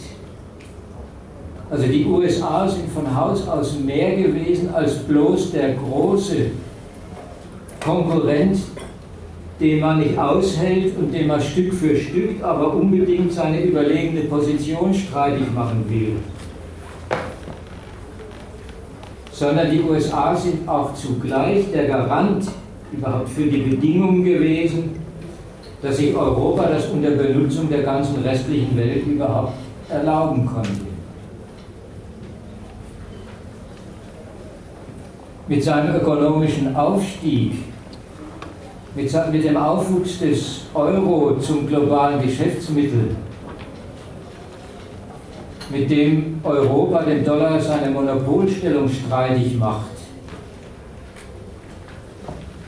hat Europa eine amerikanisch gestiftete Weltmarktfreiheit erfolgreich ausgenutzt und untergräbt jetzt das mal gegen diese Trump-Hetze selber mit seinem Erfolg eben diese von der Konkurrenzmacht USA gestiftete Grundlage. So viel vorweg und jetzt dazu ein paar Erläuterungen. Also um mal mit den Segnungen der globalen Ordnung anzufangen. Die von Deutschland und Europa betriebene und wie selbstverständlich beanspruchte Anrecht auf Bereicherung an der ganzen Staatenwelt. Was in dem Schlagwort vom freien Handel, der doch Deutschland zum Exportweltmeister gemacht hat, von dem Deutschland doch zu Recht profitiert hat, also was wie ein selbstverständliches Anrecht beansprucht wird. Ein Anrecht auf Bereicherung an der ganzen Staatenwelt. Das unterstellt immerhin, dass die Staaten, die da angesprochen sind, also überhaupt ziemlich die globale Staatenmannschaft, sich dafür auch verlässlich zur Verfügung stellt. Dass sie sich dabei möglichst verbindlich und verlässlich an die Usancen und Regeln des Kapitalverkehrs halten, auf den sie sich haben verpflichten lassen, auch wenn ihnen, und das soll sein, auch wenn ihnen die Ergebnisse nicht passen. Also genau was am Sonderfall der EU ich erläutern wollte, diese Verbindlichkeit von Konkurrenz, von freier Konkurrenz und Hinnahme der Ergebnisse. Korrekturen nur im Rahmen des Erlaubten, des durch die Regeln der freien Konkurrenz gegebenen, was dann in der EU bis zur wirklichen Vergemeinschaftung getrieben worden ist. Das ist eigentlich auch das Prinzip, was für den Weltmarkt gilt und von dem Europa gelebt hat und mit dem es groß geworden ist. Das ist die Grundlage dafür, und das ist erforderlich, weil eben, wie gesagt, Konkurrenz und schon gleich Weltmarktkonkurrenz, Gleichheit der Konkurrenzbedingungen keine Gleichmacherei ist. Da setzt, setzt sich eben das erfolgreichste, das produktive, das wettbewerbsfähige Kapital durch und die Nation, über, die über das als seine ökonomische Waffe verfügt.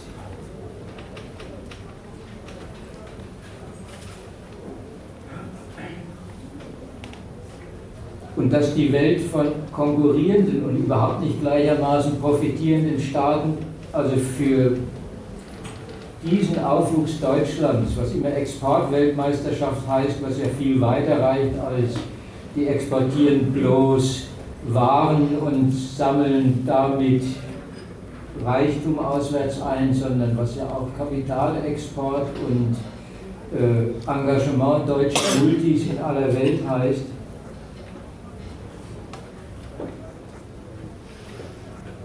Also diese Welt von konkurrierenden Staaten, die nicht gleichermaßen profitieren, aber für verlässliche Benutzbarkeit zur Verfügung stehen dass deutsche Kapitalproduktivität wie ein sachlicher Grund für deutschen Nutzen aus der Welt wirkt. Das muss gegenüber einer Welt von souveränen Staaten immer erst noch gesichert sein.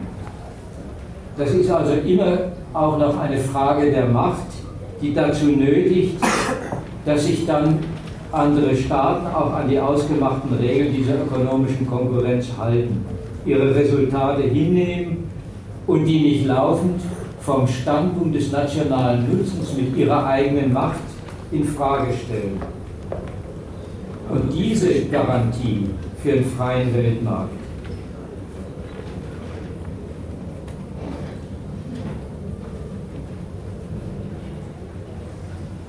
die ist eigentlich von dem Deutschen, von Deutschland also von der Nation, die sich auf ihr Made in Germany, auf ihren internationalen geschäftlichen Erfolg so viel zugute hält. Diese Garantie ist gar nicht deren Leistung. Die Anrechte auf Erfolg, die Deutschland reklamiert, die es jetzt wie selbstverständlich auch gegen Trump geltend macht, im Wissen darum, dass andere Nationen mit konkurrierenden Ansprüchen rumlaufen, dass andere Nationen beschädigt sind. Sonst müsste man sich ja gar nicht auf den eigenen ökonomischen Erfolg wie ein selbstverständliches Anrecht berufen.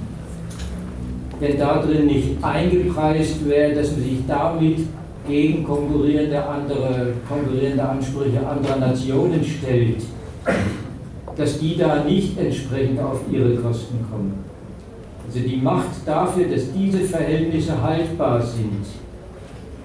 Und zwar global. Also was ich nicht verstanden habe. Ja, warte, warte, der Satz war noch nicht zu Ende. Die, die ist Deutschland selber nie gewesen.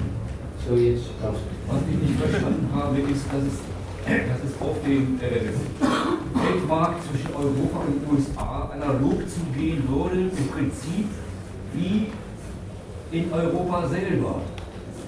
Weil ich behaupte mal, äh, die zwischen USA und Europa und meine ich auch nach Japan äh, eben nicht einzig, in Europa durchgesetzt war, äh, die Produktivität, der grenzüberschreitende Produktivität der Kapitale als ausschlaggebendes Moment des, des Gegeneinander-Wirtschaftens stattgefunden, sondern äh, die haben sich durchaus wirtschaftspolitische Korrekturen in Form von, von, äh, von irgendwelchen Sorten Handelsbarrieren, haben sie sich vorbehalten oder sogar explizit äh, in ihrem GATT oder, oder, oder, oder sonst welchen internationalen Organisationen haben sich auch wechselseitig zugestanden. Da merkte, das ist, ich habe nicht behauptet, zur Freiheit des Weltmarkts gehört dazu, dass gerade die potenten Nationen quasi untätig sich in dieser Konkurrenz alle Ergebnisse servieren lassen. Schon Europa als ökonomische Sondersphäre ist ja schon ein Fall davon, dass zum freien Weltmarkt auch sowas wie protektionistische Bedingungen dazugehören, die aber auf den Weltmarkt berechnet sind, die gerade darauf berechnet sind, dass man sich damit nicht die grundsätzlichen Widerstand anderer Nationen zuzieht, über ausgemachte Regeln und so weiter hinwegsetzt und selbst die protektionistischen Erlaubnisse und was du mit Handelshemmnissen und die heißen dann nicht tarifäre Handelshemmnisse und noch gewisse Zollschranken und sind im GATT und in der WTO und so weiter kleinlich geregelt nach welchen Verfahren sich die Nationen das konzedieren und zugestehen. Und das ist die, eben die, wenn man so will, zugestandene Seite der nationalen Korrektur, des nationalen Eingreifens in einen damit organisierten freien Kapitalverkehr in der Welt. Es ist halt ein bleibender Widerspruch, aber gerade das, auf was du hinweist, die verbindlichen Abmachungen darüber, dass man Konkurrenzstreitigkeiten nach Regeln des GATT austrägt, dass da eingepreist ist, dass man also nicht einfach sagen kann, mir gefällt der ökonomische Erfolg einer anderen Nation nicht, ich unterbinde ihn. Dass das weder im Interesse noch dann aber auch in der einfach rechtlich wahrgenommenen nationalen Souveränität gelegen ist, sondern ein ganzes Abmachungswesen gewesen ist. Das waren die Regelungen eines, eines freien Weltmarkts. Und da merkst du, also wie gesagt, ich äh, will das, was du sagst, einordnen, dass auch insofern und insoweit eine Macht dazu gehört, alle beteiligten Nationen überhaupt auf diese Konzession festzulegen. Es wird konkurriert, es darf in die Konkurrenz eingegriffen werden, nationaler Nutzen ist anerkannt als, als Zweck, aber nicht als das bestimmende und national einseitig geltend zu machende Maß des internationalen Verkehrs. Da gelten Regeln, wann und wie Nationen sich mit ihrem Konkurrenzinteresse zur Geltung bringen dürfen. Übrigens negativ, da wollte ich dann auch noch was dazu sagen, ist ja der Trump der Gegenbeweis davon. Wie sehr und wie verbindlich und, wenn man so will, allgemeingültig der internationale Geschäftsverkehr und die ökonomischen Eingriffe der Nationen in ihn geregelt war. Aber dazu dann noch ein Wort.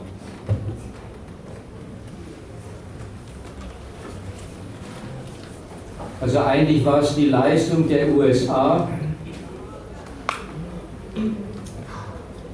die das Bedürfnis nach einem souveränen Machtgebrauch zwischen den entscheidenden konkurrierenden Nationen unterbunden und die Welt der kapitalistischen Staaten so weit zivilisiert und auf ökonomische Konkurrenz verpflichtet haben, dass es eben ein sogar in Gemeinschafts-, in globalen Gemeinschaftsinstitutionen Regelungen der freien Konkurrenz gegeben hat, wie man sie national modifizieren darf.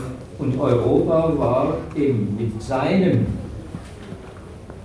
innereuropäischen organisierten Markt, mit den dort weiterreichenderen Freiheiten, mit dem hier gilt wirklich ein verbindliches allgemeines Recht bis in die unmittelbaren äh, Souveränitätsrechte der Nationen hinein. Hier ist Gemeinschaftlichkeit der Konkurrenz überhaupt der waltende Ausgangspunkt der freien Konkurrenz. Und als solcher wirkt man in gewissem Sinne auch protektionistisch gegenüber dem freien Weltmarkt, weil man sich hier eine Sphäre des eben damit schon ein Stück weit globalisierten europäischen Kapitals stiftet, die es nach allen Regeln des freien Weltmarkts sich herausnehmen kann und auch das wahrgenommen hat, sich als ökonomischer potenter Block zu organisieren, um und damit man über, erstens über Europa hinaus kapitalistisch agieren kann und zweitens mit der Freiheit auch des amerikanischen Kapitals in Europa tätig zu werden. Das ist ja die andere Seite ist, fertig zu werden. Selber ökonomisch so aufzuwachsen, dass man diese Konkurrenz besteht und in ihr vorankommt. Also diese, diese, wenn man so will, im Prinzip herrschende Freiheit des globalen Weltverkehrs, das war erstmal amerikanische äh, Tat und natürlich eine amerikanische Tat, die, das ist eigentlich die zweite Garantie, die auf der ökonomischen Vormacht, auf dem Dollar beruht hat. Die USA haben mit dieser Durchsetzung eines freien Kapitalverkehrs die Welt zum Tummelplatz von Dollarkapital und Dollarspekulation gemacht und haben damit eigentlich auch den, die Freiheit und den Stoff geschaffen für ja, die Instanz, auf die auch der Euro als Weltgeld rechnet.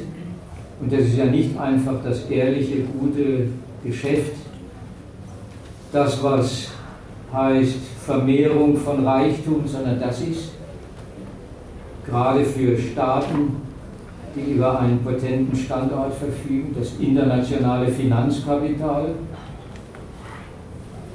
das mit seinem Interesse an Staatsschulden, das mit seiner Kreditmacht nicht bloß Geschäfte anstößt und entscheidet, sondern auch darüber, was sich überhaupt Staaten an Verschuldung leisten können, wie sehr ein nationales Geld als internationales Geschäftsmittel gilt, bis dahin, dass sie über die Qualität ganze eines, von Staatskrediten entscheiden.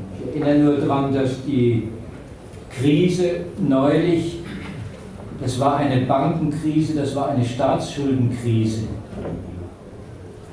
Es war keine des, des produzierenden Gewerbes, die ist bestenfalls daraus, da im Anhängsel davon entstanden.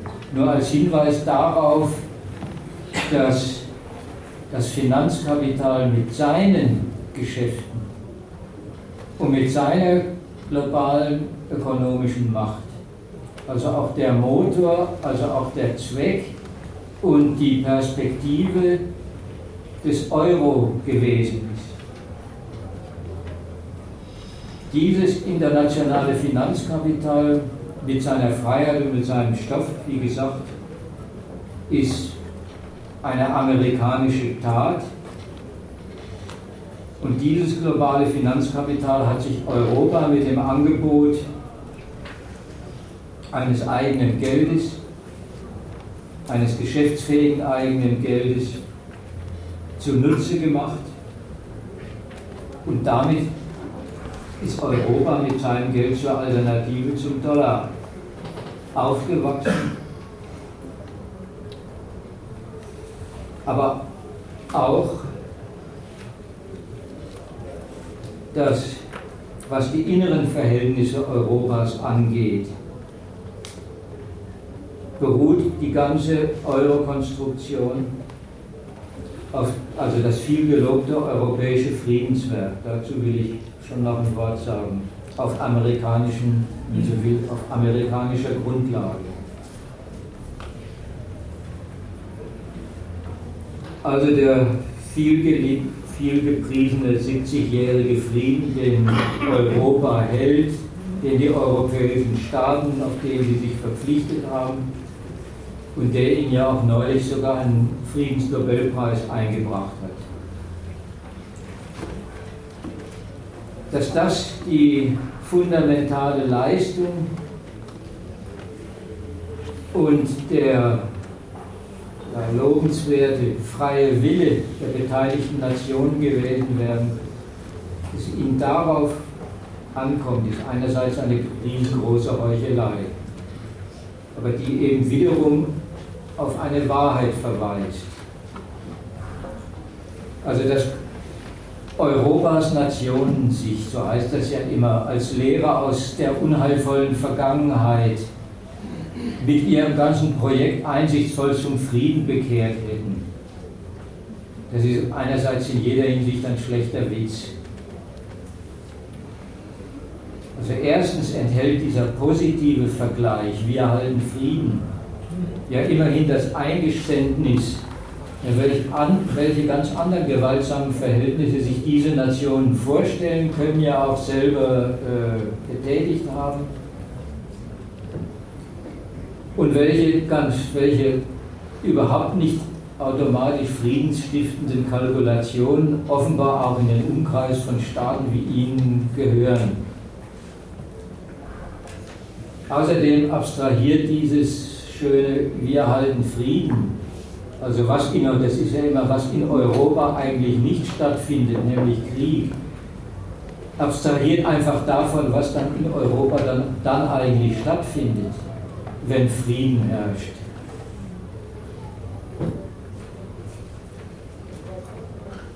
Und wenn das, dieses selbstgefällige Rede, Gerede von den großen Friedensleistungen überhaupt irgendeinen ja Sinn beanspruchen darf, dann ja wohl nur auf Basis dessen, dass es zwischen ihnen laufend härtere Gegensätze gibt, wo es immer heißt, denen zum Trotz Europa Frieden hält.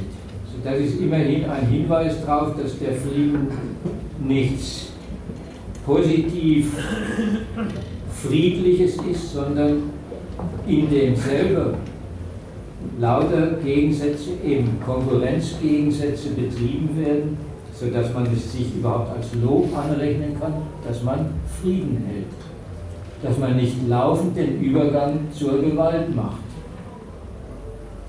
Die eigentliche Lüge besteht darin, dass dieser vielgepriesene Frieden der kapitalistischen Staatenkonkurrenz, das ist ja dieser Friede, den sie tatsächlich untereinander halten, Also auch ein Frieden, den die EU und Deutschland als Führungsmacht zu ihrem Aufstieg gegen die USA genutzt haben, eben gar nicht die Leistung ihres freien Entschlusses ist, sondern seinerseits eigentlich ein Sonderfall der amerikanischen Garantieleistung in Sachen kapitalistischer Weltfrieden. Also wie gesagt, das hatte ich eigentlich schon an Europa auch erläutern wollen. Zwischen Staaten, also zwischen autonomen Gewaltsubjekten, herrscht überhaupt nicht im Ausgangspunkt der felsenfeste Wille zum Verzicht auf die Sprache der Gewalt gegeneinander, sondern eigentlich ist der ganz prinzipielle Grundsatz, damit der andere einen nicht mit Gewaltdrohung zu irgendwelchen Rücksichten und Zugeständnissen nötigen kann. Gegenüber den eigenen Interessen und verlangten Anrechten, äh, die man selber hat. Da muss man ihm Respekt vor der eigenen Souveränität aufnötigen und das ist mal vor einem selber als Gewaltsubjekt dass das innerhalb des Westens ganz ausgeschlossen war.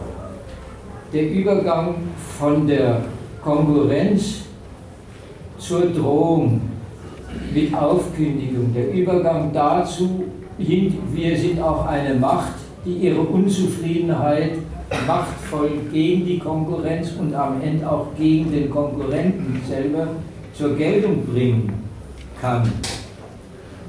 Und auch verspricht, das zu tun. Also, dass dieser Übergang innerhalb Europas und innerhalb des Westens nicht passiert ist, so prinzipiell ausgeschlossen war.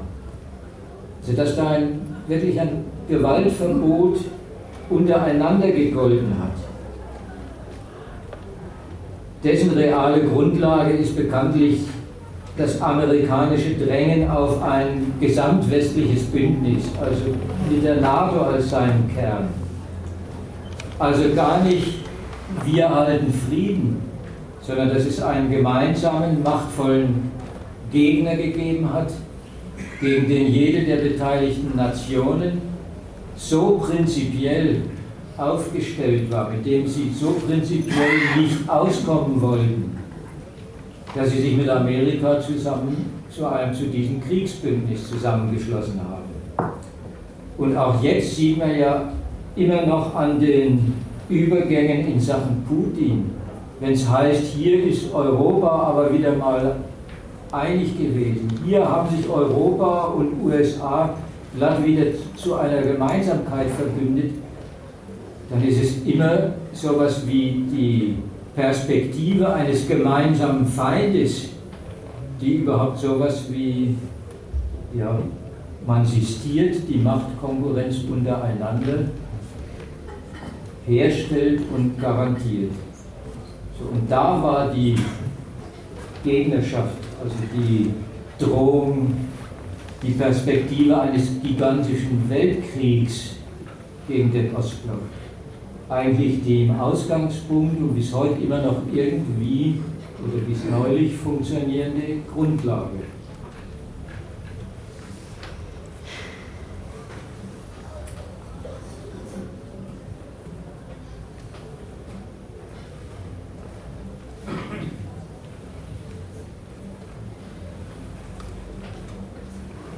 Also auf dieser Grundlage eben dieser, dieser quasi allen nationalen Berechnungen vorausgehenden Festlegung auf, auf eine gemeinschaftliche strategische Partnerschaft in Sachen Sowjetunion, in Sachen äh, Weltkriegsdrohung. Das war eigentlich die Grundlage, auf der in der EU die zivile Konkurrenz innerhalb des, Konkur äh, innerhalb des Kontinents freigesetzt worden ist. Das hat allen Gemeinschafts- und unionsinternen Regelungen und Geschäften den, den Vorbehalt genommen, den Staaten ansonsten mit ihrer autonomen nationalen Gewalt jeden zivilen Verkehr setzen. Also auf dieser Grundlage haben sich die europäischen Großmächte auf die Mittel der ökonomischen Konkurrenz miteinander und gegeneinander als ihren gemeinschaftlich organisierten Aufstiegsweg festgelegt. Und dass es ein Aufstiegsweg war, ein Ordnungsprogramm mit strategischen Perspektiven, also auch mit, als mit dem Aufwuchs zur Machtkonkurrenz, das erlebt man ja jetzt mehr denn je.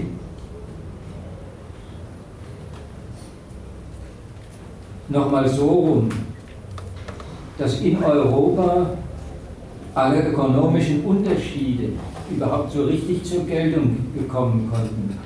Dass die Verlierernationen den erpresserischen Vorgaben aus Brüssel und Berlin gefolgt sind, die ihnen immerhin ganz offiziell jetzt ausdrücklich auch gegen ihre Rechnungen und mit den Mitteln der ökonomischen Abhängigkeit das ökonomische Kernstück ihrer staatlichen Souveränität, die Haushaltshoheit, absprechen und ihnen außerdem, naja, um es mal sozusagen äh, ruinöse, das Volk verelendende und bis zu Massenunruhen treibende Reformen, heißt das ja, aufnötigen. Also ein Umgang, einen rücksichtslosen Umgang mit ihren eigenen nationalen Quellen in ihrem Volk. Dass die sich Auflagen gefallen lassen, deren Folgen ja immerhin bei Griechenland nicht zu Unrecht mit den von kriegerischen Zerstörungen der Ökonomie verglichen werden. Das liegt zwar einerseits an der ökonomischen Abhängigkeit, aber auch nur einerseits und nur zum Teil. Und die selber ist ja schon das Resultat davon, dass, es, dass deren Grundlage die feste strategische Bindung der Mächte aneinander war. Also auf der Grundlage hat sich Deutschland zum ökonomischen Riesen hin entwickelt, ist zur bestimmenden Macht Europas geworden.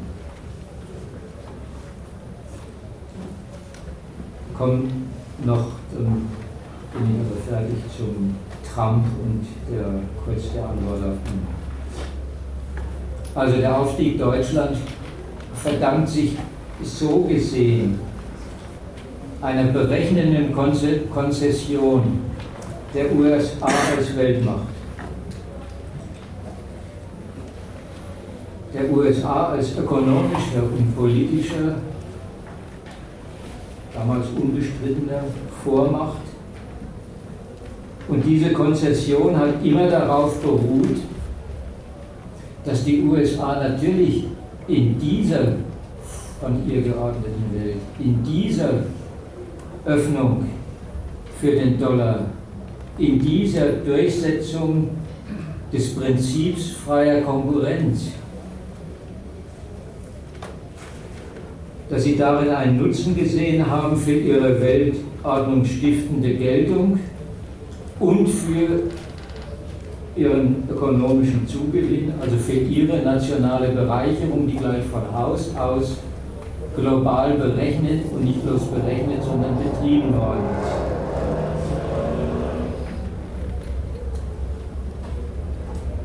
Also sowas wie eine prinzipielle strategische Rechnung der USA. Ein, ein solcher prinzipieller Nutzen der die zunehmend unübersehbaren Beschädigungen dieser amerikanischen Rolle eben prinzipiell überstiegen hat. Also auch sowas wie für Amerika vor allen ökonomischen und Machtrechnungen liegende sich verlassen und setzen auf die von ihnen gestiftete Weltordnung als Mittel amerikanischer, der Zementierung amerikanischer Vormacht. Das wird vom Trump jetzt prinzipiell in Frage gestellt. Moment, eine Frage. Ja. Verstehe ich nicht. Wieso nützt es den USA, wenn sie zulassen, dass Lauter! Wieso nützt es den USA, wenn äh, die Zulassung denn, dass so ein Block wie die EU oder ein Land wie Deutschland den Konkurrenz machen? Wiederholen. Er fragt, wieso nützt es den USA, wenn sie zulassen, dass Europa, Deutschland ihnen Konkurrenz macht?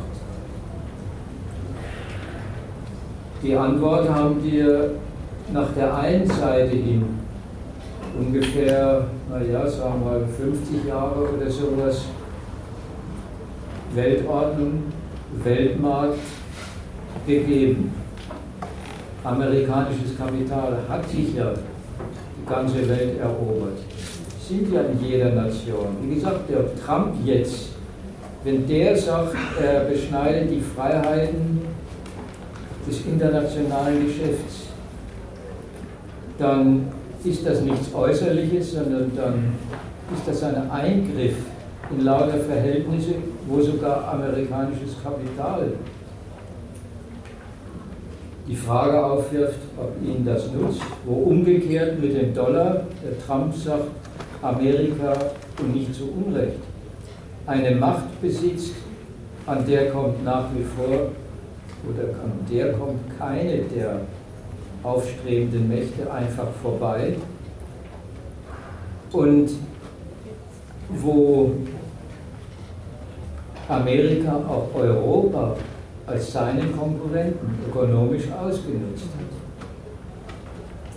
So, da kannst du immer sagen, ja, das ist, das ist der Widerspruch der Konkurrenz und dass es ein Widerspruch ist und darin die ganze Rechnung nicht einfach aufgeht, auch das ist die andere Seite, die Berechtigung an deiner Frage.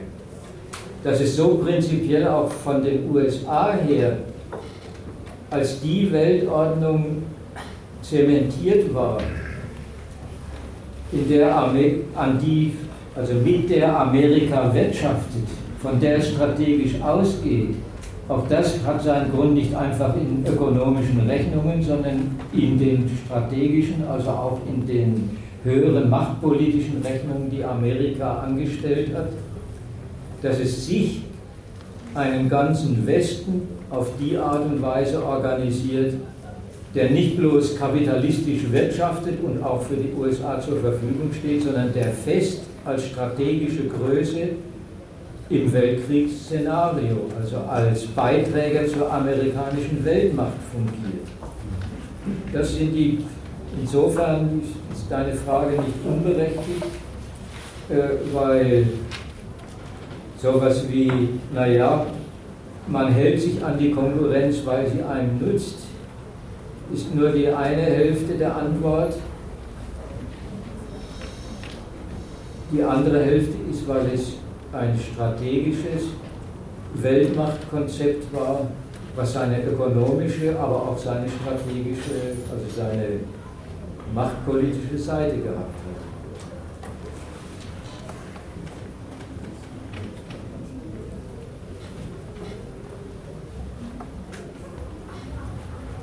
Aber wie gesagt, wie weit das gereicht hat und wie sehr amerikanische Macht reicht und dafür ist der Trump hier das Beispiel. Ich will nur so viel sagen, um auch mal dem Trump gerecht zu werden. Der ist auch nicht weniger ambitioniert als die europäischen Politiker, die ihm vorwerfen, dass er eine Weltordnung in Frage stellt, aus der sie doch allen Nutzen bezogen haben der ist eben, sobald er als unzufriedener, als kämpferischer Nationalist der amerikanischen Weltmacht antritt, sobald er sich auf den Standpunkt stellt, ich will nicht mehr Garant sein, sondern ich will als Konkurrent die Mächte, gegen die mich durchsetzen, die mir meine, meine Erfolge streitig machen ich rechne von Amerika als national geschädigter Nation aus. Und zwar prinzipiell. In dem Maße besinnt er sich erstens auf die amerikanische Macht als quasi den Garanten und sagt, diese, diese Garantie ist eigentlich die Schädigung Amerikas, die Macht will er hinfällig machen die korrigiert er prinzipiell und zwar nicht mehr, also er setzt nicht mehr auf berechnende Einbindung der Konkurrenten. Das war eigentlich die Antwort auf deine Frage. Das war das, das alte US-amerikanische Vorherrschaftsprogramm. Eine Weltmachtordnung, in der Amerika als Führung unterwegs ist und in der Amerika auch als ökonomischer Konkurrent und mit seinem Dollar erfolgreich ist. Das definiert der Trump von der, von der Unzufriedenheit mit den Resultaten her als Schwäche Amerikas, die er ausbügelt. Und so prinzipiell, wie er das als Schwäche definiert, nimmt er, ergreift er auch die Perspektive, das auszubügeln, nämlich mit amerikanischer Macht, nicht bloß die Konkurrenz zu korrigieren, sondern die machtvoll aufgewachsenen Konkurrenten zu bekämpfen. Also deren Machtaufwuchs, gleich deren ökonomischen Zuwachs, als das zu nehmen, was er zugleich auch ist, als Zuwachs an Konkurrenzmacht gegenüber den USA, als Aufwuchs in der Machtkonkurrenz, gerade gegenüber China machte das gelten und sich darauf zu besinnen, amerikanische Macht ist immer noch die Basis dafür gewesen, dass die aufsteigen, nämlich der Verzicht auf ihren zweckmäßigen, amerikadienlichen Einsatz. Ich sagte, ich will das nicht weiter ausweiten, sollte vielleicht dann den Trump selber nochmal äh, irgendwann zum Thema einer Veranstaltung machen. Aber diese prinzipielle Korrektur, die nicht mehr auf Einbindung der Konkurrenten, sondern auf machtvolle Durchsetzung gegen sie berechnet ist, mit dieser Antwort bleibt der Europa eigentlich nicht nur die bisherige Ordnungsleistung schuldig, sondern er kündigt und greift damit auch alles an, worauf Europa mit seiner deutschen Führungsmacht erfolgreich gegen die USA gesetzt hat, den Weg, wie die erfolgreich zur ökonomischen Großmacht aufgestiegen sind,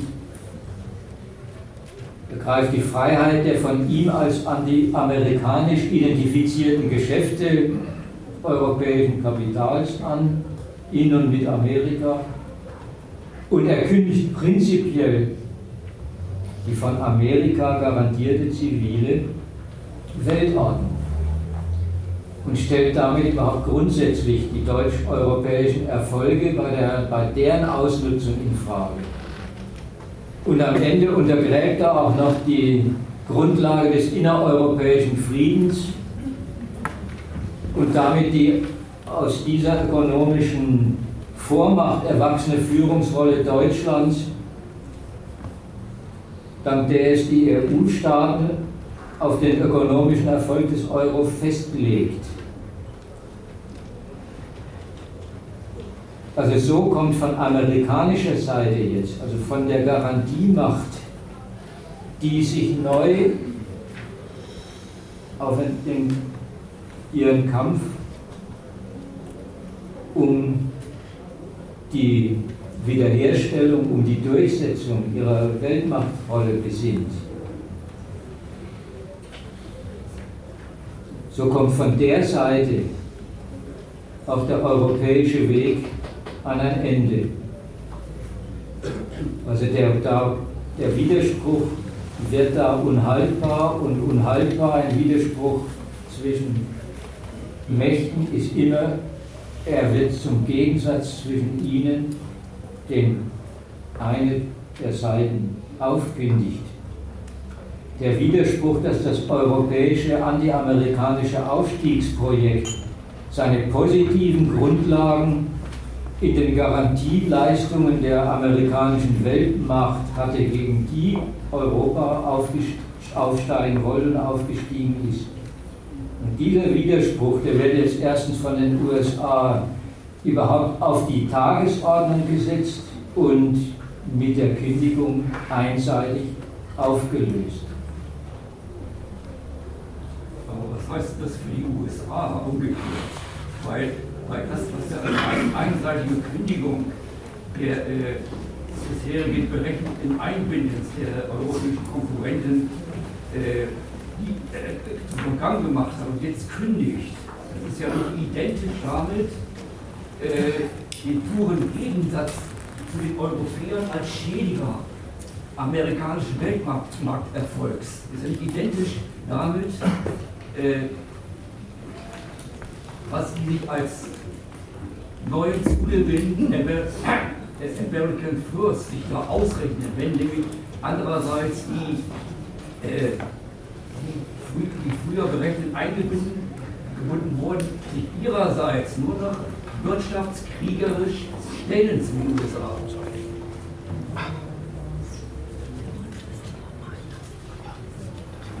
Ich sagte einfach, äh, die europäische Antwort, ich glaube, die ist ein Stück weit äh, die, wenn man so will, äh, die Ablehnung, jetzt ein ganzes neues Thema zu eröffnen, was bedeutet das für Amerika? Ja, dieser Widerspruch ist damit ja nicht aus der Welt, dass er zum Gegensatz gerät.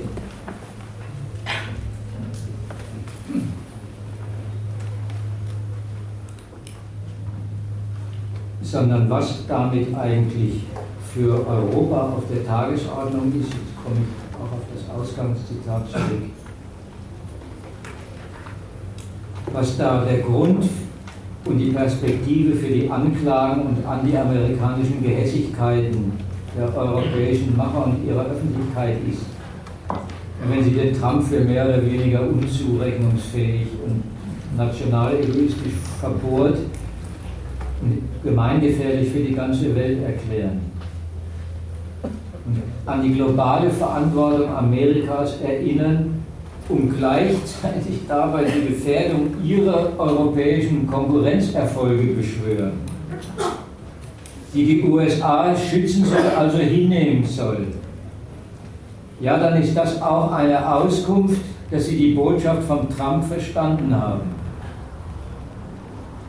Nämlich die ringen jetzt um, um eine Antwort, die heißt, wir geben doch unsere Ambition nicht auf, sondern Europa und Deutschland ist schon viel zu erfolgreich unterwegs, ist viel zu ambitioniert, hat Interessen in aller Welt, hat sich Amerika als ökonomisch ausnutzbaren Markt erobert, als dass sie sich jetzt mit Trump und dessen Ansagen irgendwie arrangieren.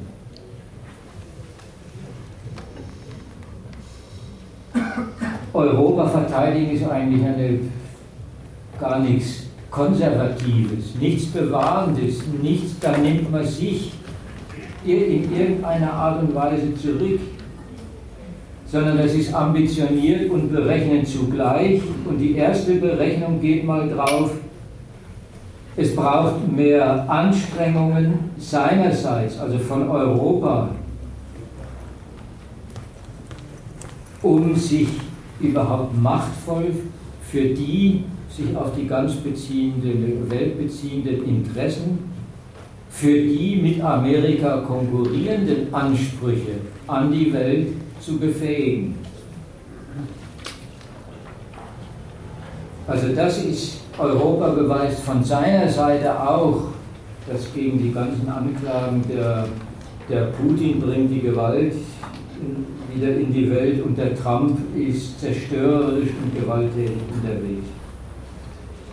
Europa selbst beweist mit seinem Bedarf danach, Europa muss doch zum gestaltungsfähigen Subjekt werden. Ich lese das Gabriel-Zitat nochmal, da steht das drin, Europa muss doch zum Machtsubjekt werden wenn Europa nicht die Welt gestaltet und äh, Amerika nicht mehr die alte Weltordnung garantiert, dann machen sich äh, womöglich andere Mächte breit. Das nennt er Vakuum. Da entsteht ein Vakuum, in das stoßen dann andere rein. Das kann sich Europa nicht mehr leisten. Das ist die Perspektive, mit Trump ist das in der Welt, mit Putin ist es sowieso schon immer in der Welt. Wenn, wenn die ganze Welt voller Machtkonkurrenz ist, die unter der Europa jetzt leidet, wenn ihm die Garantien der amerikanischen Macht abhanden kommen, dann muss es sich selber zu mehr Macht hinentwickeln. Und gleichzeitig ist das Leiden, dass gerade Deutschland in Europa selber der Beweis dafür ist, dass die europäische Konstruktion für diesen Zugewinn gar nichts taugt. Das macht nämlich dann und gleich, wenn sie so hoch angesiedelt ist, wir wollen als in gewissem Sinn als konkurrierende Macht global unterwegs sein, dann ist Macht gerade von Deutschland aus, gerade von den europäischen Vormächten aus, nichts mehr, was man wirklich teilen oder vergemeinschaften kann und will. Noch die, die allerersten Einsätze zu mehr militärischer Zusammenarbeit, zu sowas wie einem europäischen, einer europäischen Verteidigungsunion. Scheitert daran, dass beim erstbesten Fall Deutschland sagt, aber der französischen Atommacht schließen sie nicht einfach. Also hier zeigt sich, dass der ganze Erfolg Europas zum Konkurrenten Amerika so sehr herausfordert, dass es sich auf seine Macht besinnt und dass umgekehrt Europa sich als zu schwache, als Notleidende, als zu viel zu viel Zugeständnissen und zivilen Verkehr genötigte äh, Unmacht definiert. Also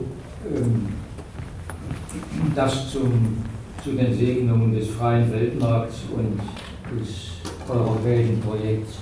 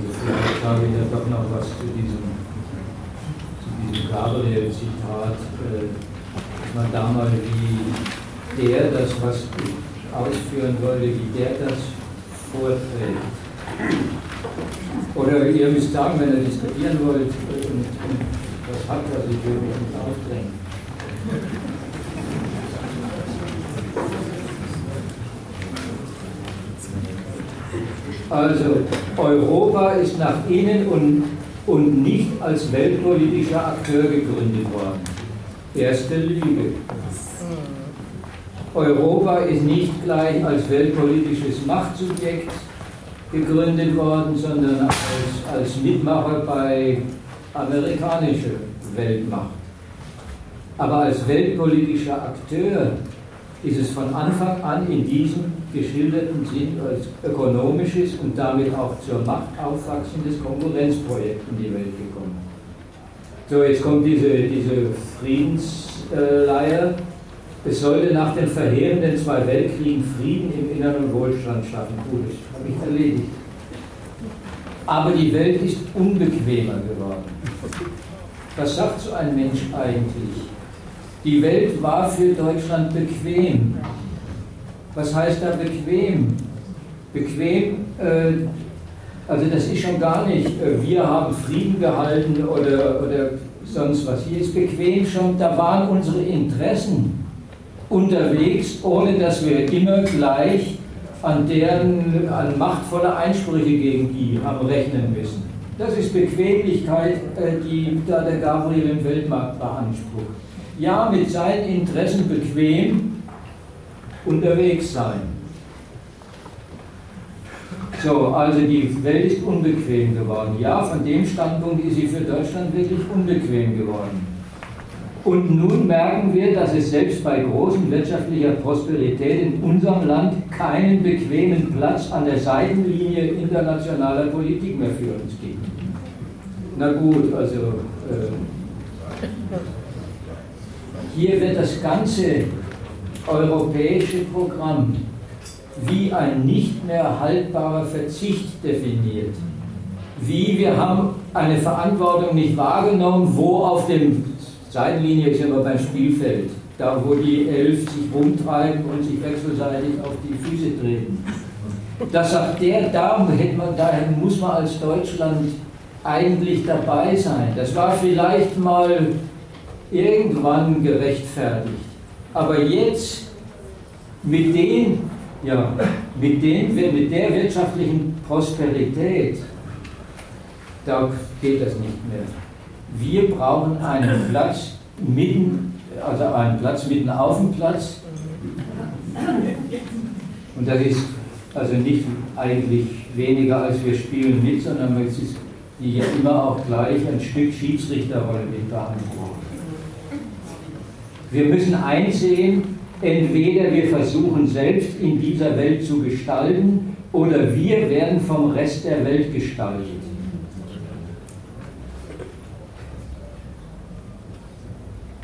Ich weise nur darauf hin, also gestalten, ich hoffe, das ist jetzt nach meinen vielen Ausführungen klar, gestalten ist gleichbedeutend mit Verantwortung in der Welt tragen. Aber das Schöne ist hier, gestalten ist hier mal ausdrücklich kein Gemeinschaftswerk. Entweder wir gestalten oder, oder, oder und nicht die anderen gestalten die Welt, sondern die gestalten uns. Ja, uns als die, also hier auch ein schöner Ausdruck dafür, ein blumiger, dass Machtkonkurrenz in Weltma im Weltmaßstab ausschließend ist. Dass man da nicht sagen kann, da tun wir uns zusammen und gestalten eine schönere Welt, sondern der sagt, hier haben wir es, wir sind als Macht gefragt, weil sonst machen wir uns ohnmächtig und äh, machen andere mächtig, geben anderen Macht über, über Deutschland als eben weltpolitischen Subjekt. Gut, Rückzug der USA unter Trump aus der Rolle des verlässlichen Garanten des westlich geprägten Multilateralismus. Ja, äh, verlässlicher Garant, wie gesagt, da wollte ich ja schon dazu sagen, verlässlicher Garant ist, äh, wenn man das bei den Amis beklagt, dann beklagt man eben diese Leistungen, mit denen man selber weltpolitisch gewirtschaftet hat. Dass die Welt für die USA nicht länger eine globale Gemeinschaft ist, sondern eine Arena, eine Kampfbahn, na gut, ist der Auftakt dazu, da muss man selber kämpfen aber äh, ist in dem keine globale Gemeinschaft mehr. Das, woran merkt das Deutschland eigentlich? Ja, an dem, was vorher gesagt wird, plötzlich stehen wir an der Seitenlinie, plötzlich sind unsere global engagierten Interessen gar nicht mehr geschützt. Das war doch das, was die globale Gemeinschaft war. Und also ja, er hat es mit den, mit den Bildern von Fußballplatz und Kampfbahn und so. Äh, ja, Wettbewerber. Und sagt als Wettbewerber und manchmal sogar als Gegner nicht nur bisherige Partner in den USA war, wenn eben die USA ihre Partner war. Und das sagt der, der damit eigentlich sowas wie eine ideelle Feindansage an Amerika macht der damit sagt, wenn Amerika uns diese Ordnungsleistungen schuldig bleibt, mit denen wir groß geworden sind, dann äh, ist damit eben ein Kampf eröffnet, dann ist damit die USA mit Trump nicht mehr unser, unsere verlässliche Grundlage, nicht mehr die Nation, von der wir die Sicherung unseres Aufstiegswegs erwarten können? Also, und jetzt antworten, nur wenn die EU ihre eigenen Interessen definiert und ihre Macht projiziert, kann sie überleben.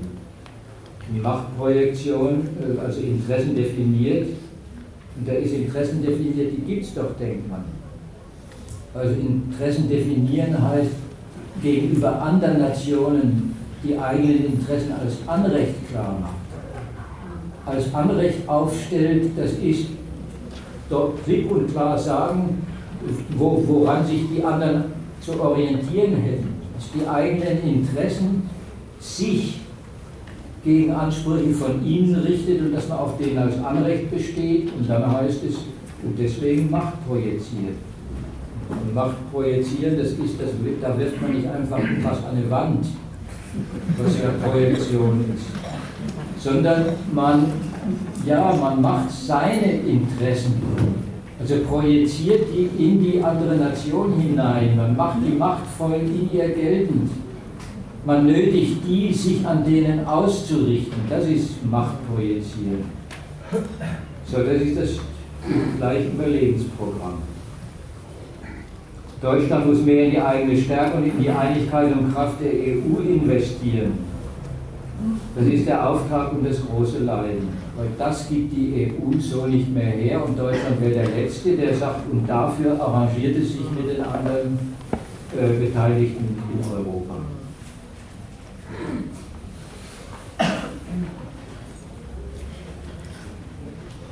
Also die EU verteidigen, sonst stehen wir vor den Trümmern. Wir brauchen eine Schubumkehr. Das ist ja beim Raketen. Wenn wir nicht in einigen Jahren vor den Trümmern der EU stehen wollen und damit übrigens hilflos in der Welt.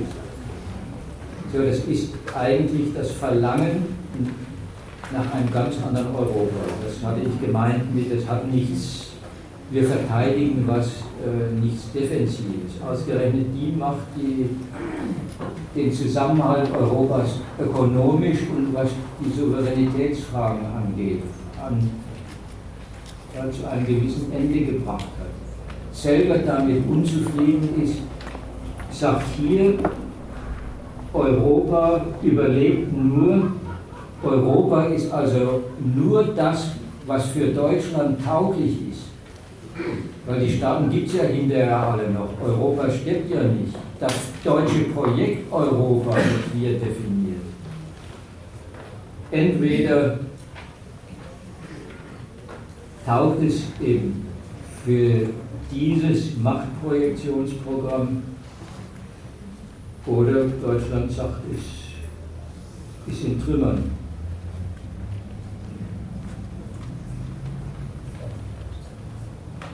Gut, das ist jetzt so eins, das, der ist ja jetzt nicht mehr unser Außenminister, aber er wartet nicht, dass der Neue was anderes macht, der anders gesonnen wäre.